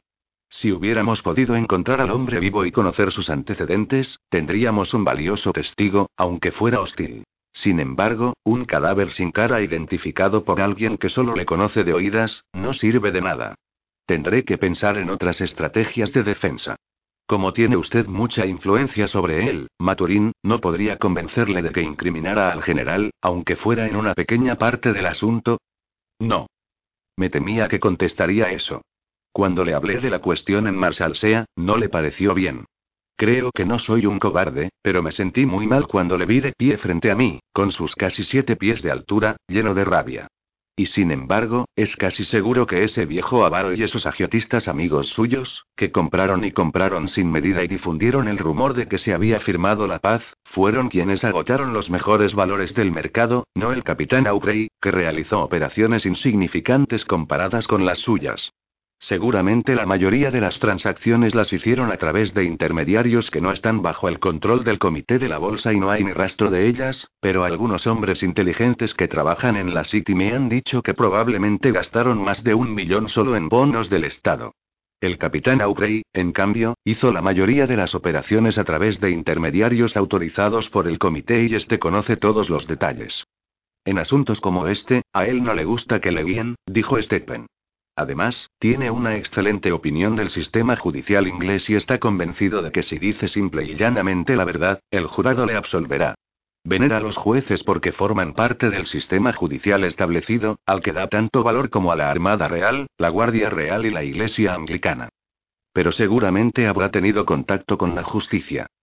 Solo en los interminables casos tramitados ante la Cancillería que usted conoce, y para él no son representativos de la justicia real, sino simples batallas técnicas entre abogados insignificantes. Para él la justicia es algo más sencillo y más directo, y está representada por un juez sensato e imparcial, un grupo de hombres juiciosos y decentes y tal vez algunos abogados que hablan por los que no pueden expresarse bien y hacen preguntas con el fin de que se conozca toda la verdad, unas preguntas a las que él respondería con mucho gusto.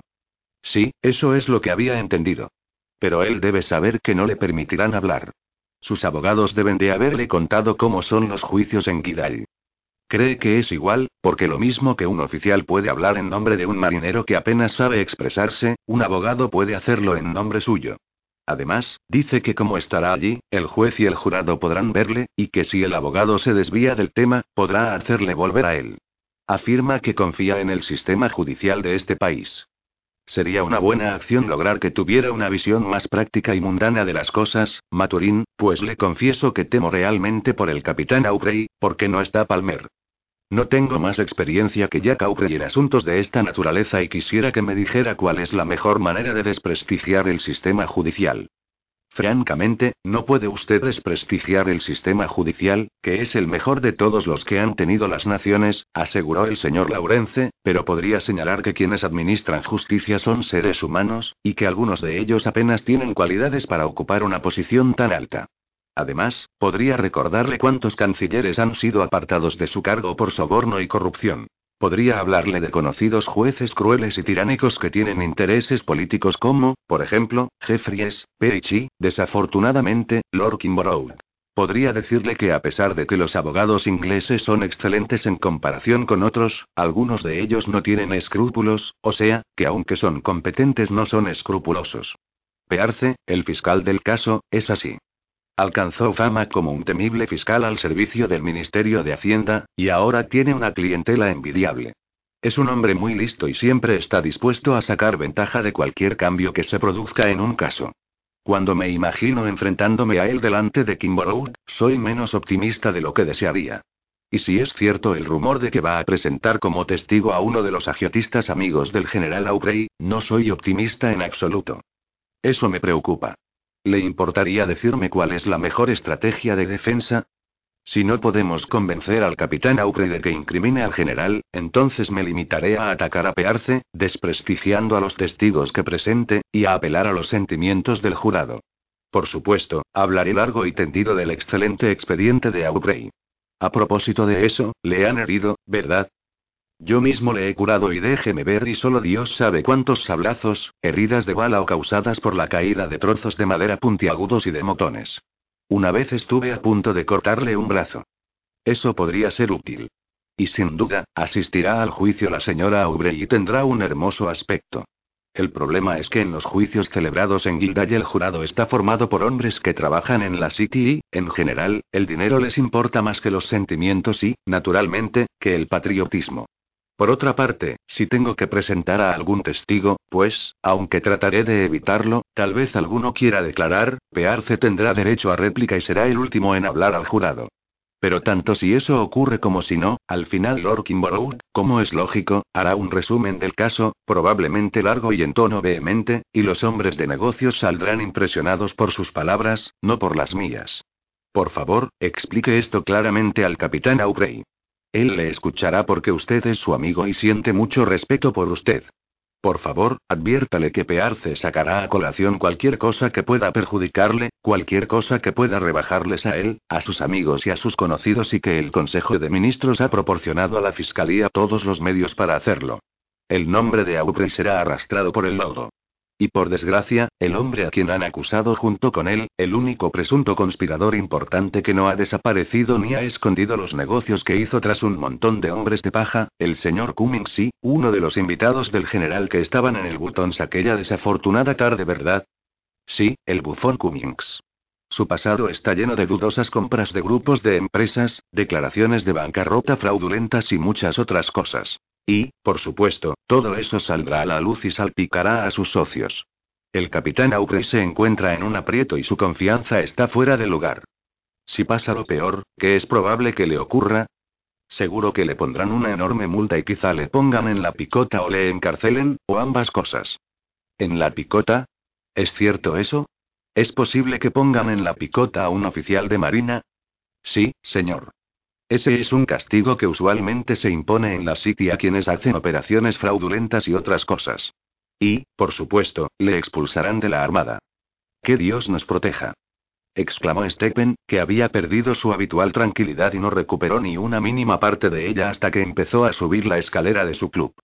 Siento haber llegado tarde, Blaine, dijo, pero la entrevista con Laurence fue más larga y mucho menos alentadora de lo que esperaba. Como no es posible llevar a Palmer al juicio, Laurence no tiene esperanzas. No me lo dijo directamente, pero no hizo falta. No tiene ninguna esperanza en absoluto. No es lógico que las tenga, dijo Sir Joseph, pues las apariencias están en contra del pobre Aubrey. Si su peor enemigo hubiera ideado este plan, podría haberle hecho más daño que con cualquier otra cosa. ¿También usted cree que será declarado culpable? No me atrevería a decir eso, pero este es un juicio político, e inflama las pasiones. Se ha preparado para atacar al general Aubrey y a sus amigos radicales, y con tal de que salgan perjudicados, no se da importancia a las demás cosas. En casos así, el fin justifica los medios. ¿Cuánto le habría gustado a Sigmund y a sus secuaces tener una oportunidad como esta? A veces me asombro de que alguno de sus más fieles seguidores no haya tramado algo parecido, anticipándose a sus deseos y al mismo tiempo enriqueciéndose. Esa es una teoría aparentemente buena, pero no estoy de acuerdo con ella.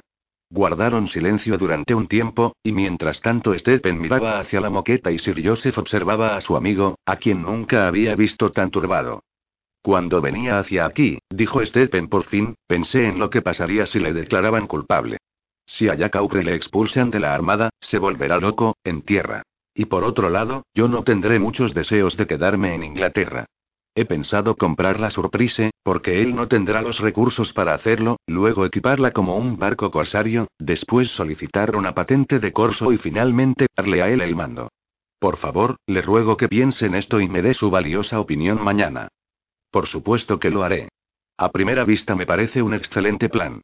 Varios oficiales de Marina desempleados se han transformado en corsarios y continúan haciendo la guerra, aunque independientemente, y en ocasiones causan serios perjuicios al comercio del enemigo, al tiempo que obtienen grandes beneficios. ¿Se va? Tengo que ir a Marsalsea. Se me ha hecho tarde. Debe ir en coche, dijo Blaine, mirando hacia el reloj que estaba tras Stephen. Sin duda, debe ir en coche, y aún así, podrá pasar poco tiempo allí antes de que cierren la puerta. Da lo mismo, porque hay camas en el café que está en la parte donde se encuentran los deudores. Que Dios le bendiga. Ordenaré a Charles que llame a un coche, dijo Sir Joseph cuando él subía corriendo la escalera para ir a su habitación. El coche, que era un vehículo extremadamente rápido, le condujo allí por el camino más corto, por el puente de Westminster. Cuando el cochero le dejó en la puerta de la prisión, dijo. Faltan solo cinco minutos para cerrar. ¿Quiere que le espere, señor? Gracias, respondió Stephen, pero pienso pasar aquí la noche. Entonces dijo para sí. Dios mío. Se me ha hecho muy tarde. Jack me va a reprender. Pero Jack estaba en el patio jugando a una primitiva versión del balonmano con tanto entusiasmo que había perdido la noción del tiempo. Después del último tanto volvió hacia Stephen su cara roja, sudorosa y con una expresión alegre, y no le recriminó, sino que con voz jadeante exclamó. Cuánto me alegro de verte, Stephen. Oh, Dios mío, no estoy en pie. Siempre has sido obeso, dijo Stephen. Si caminaras diez millas diarias, si comieras la mitad de lo que devoras y si no comieras carne ni tomaras licores, podrías jugar a balonmano como un cristiano en vez de como un manatí o un dugongo galvanizados. Señor Godridge, ¿cómo está usted? Espero que se encuentre bien. Esto último lo dijo dirigiéndose al contrincante de Jack, un antiguo compañero de tripulación de ambos que era oficial de derrota en el Brest. El hombre era un excelente marino, pero había hecho unos cálculos por los cuales se había convencido de que un cometa y un fénix eran lo mismo, y pensaba que la aparición de un fénix relatada en las crónicas era en verdad el retorno de alguno de los cometas cuyos períodos eran conocidos o intuidos.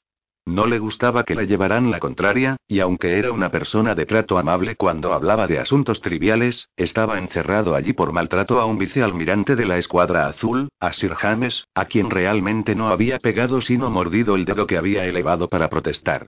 En el piso de arriba, cuando Jack se cambió de camisa y se sentó con Stephen junto al fuego, este preguntó. ¿Te he hablado de Lord Sheffield, Jack? Me parece que lo has mencionado alguna vez. Tenía alguna relación con Gibbon, si no me equivoco. Exactamente. Era íntimo amigo de Gibbon. Heredó muchos de sus manuscritos y me dio uno muy curioso en que expresa su opinión sobre los abogados.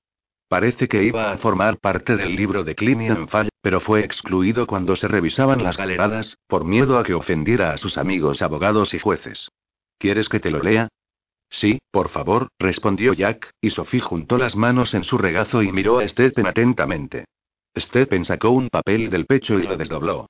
Puso un gesto apropiado para leer el solemne documento formado por párrafos perfectamente encadenados, y enseguida lo cambió por otro más corriente y humano, por uno que indicaba gran irritación. He traído un manuscrito de Uber sobre las abejas, dijo. Con las prisas, cogí un documento escrito por Uber. Sin embargo, hubiera jurado que el manuscrito que estaba a la derecha de los panfletos era el de Gibbon. Si he tirado el documento de Gibbon, que es un ejemplar raro en el mundo y una joya por su elegante prosa, porque lo he confundido con uno sin importancia sobre la infusión de brea, voy a lamentarlo mucho. Ni siquiera confiera a la memoria una parte considerable. Pero no importa, lo esencial era que el declive del imperio y, la campana. Gritó Sophie cuando oyeron unas lejanas e insistentes campanadas. Killik. Killik. Tenemos que irnos.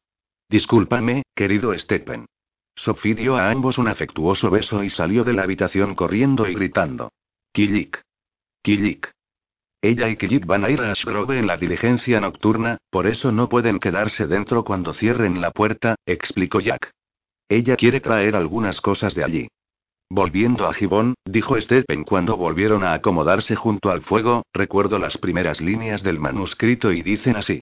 Es peligroso confiar el gobierno de una nación a hombres que, por su profesión, han aprendido a considerar la razón un instrumento para la disputa y a interpretar las leyes de acuerdo con el dictado de los intereses privados. El daño se ha notado incluso en los países donde la abogacía es considerada una profesión liberal. Él, que era un hombre extraordinariamente inteligente e instruido, pensaba que la caída del imperio se debió, al menos en parte, al predominio de los abogados. Los hombres que con los años han llegado a creer que todo aquello que es conforme a la ley es correcto o, por lo menos permisible, no son miembros de la sociedad útiles, y cuando llegan a ocupar altos cargos de la administración son nocivos. Son personas para quienes la ética puede resumirse en un conjunto de estatutos. Por ejemplo, Tulio creía que era un buen hombre a pesar de que se jactaba de haber engañado al jurado en el caso de Cluencio y estaba al principio tan deseoso de defender a Catilina, como de atacarle después. En todas partes los hay iguales. Son hombres que no escuchan a su conciencia, se dejan guiar por otros o, simplemente, no hacen caso nunca. Si se les hiciera la pregunta, ¿qué siente usted cuando un hombre que usted sabe que es culpable le pide que le defienda? Muchos responderían, no sé que un hombre es culpable hasta que el juez, después de oír a ambas partes, le haya declarado culpable. Este ridículo sofisma, que no tiene en cuenta la epistemología ni la percepción intuitiva en que se basan todas las relaciones establecidas cotidianamente, se considera en ocasiones una simple fórmula, pero he conocido a algunos hombres que han prostituido su inteligencia hasta tal extremo que creen que es verdadero. Vamos, Stephen. Afirmar que todos los abogados son malos es algo casi tan insensato como afirmar que todos los marinos son buenos. No digo que todos los abogados sean malos, pero afirmo que en general lo son. Estar ante un tribunal representando a cualquiera de las dos partes que le paga a uno, fingiendo que se tiene la convicción de algo y haciendo todo lo posible por ganar el caso, sea cual sea la opinión de uno, hace perder el sentido del honor muy pronto. Los mercenarios son personas sin valor, pero al menos arriesgan su vida, mientras que esos hombres solo arriesgan sus futuros honorarios. Indudablemente, hay abogados despreciables que denigran la justicia, pero he conocido a varios honorables y muy agradables, y, además, hay algunos miembros de nuestro club que ejercen la abogacía.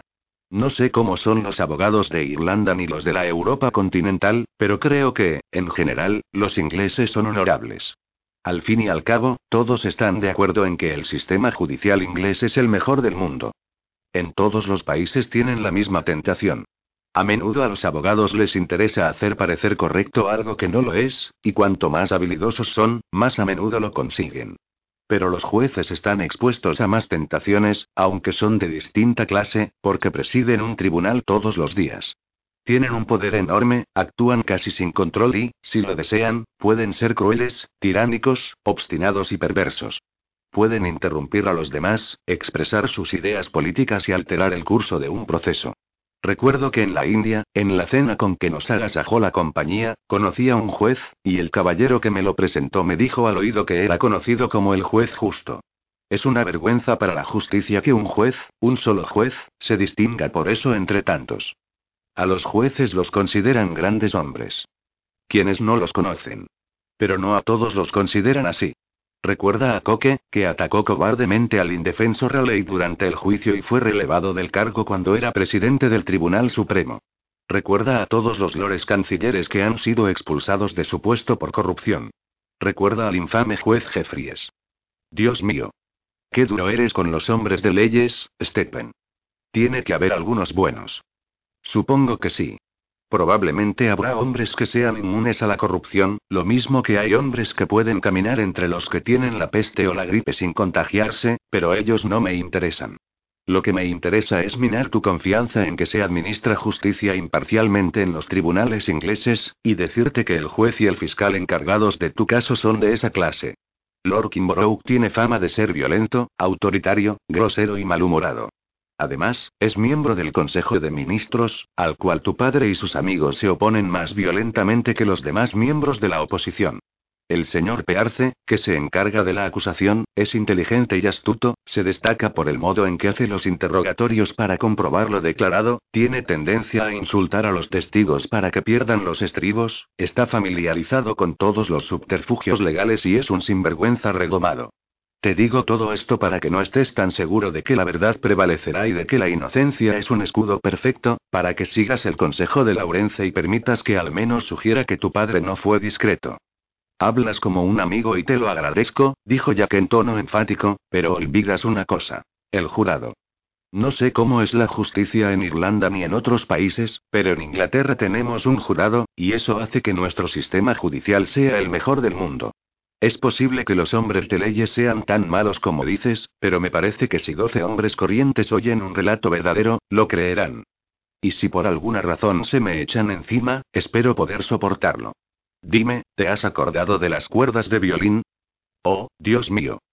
exclamó Stephen, registrándose el bolsillo.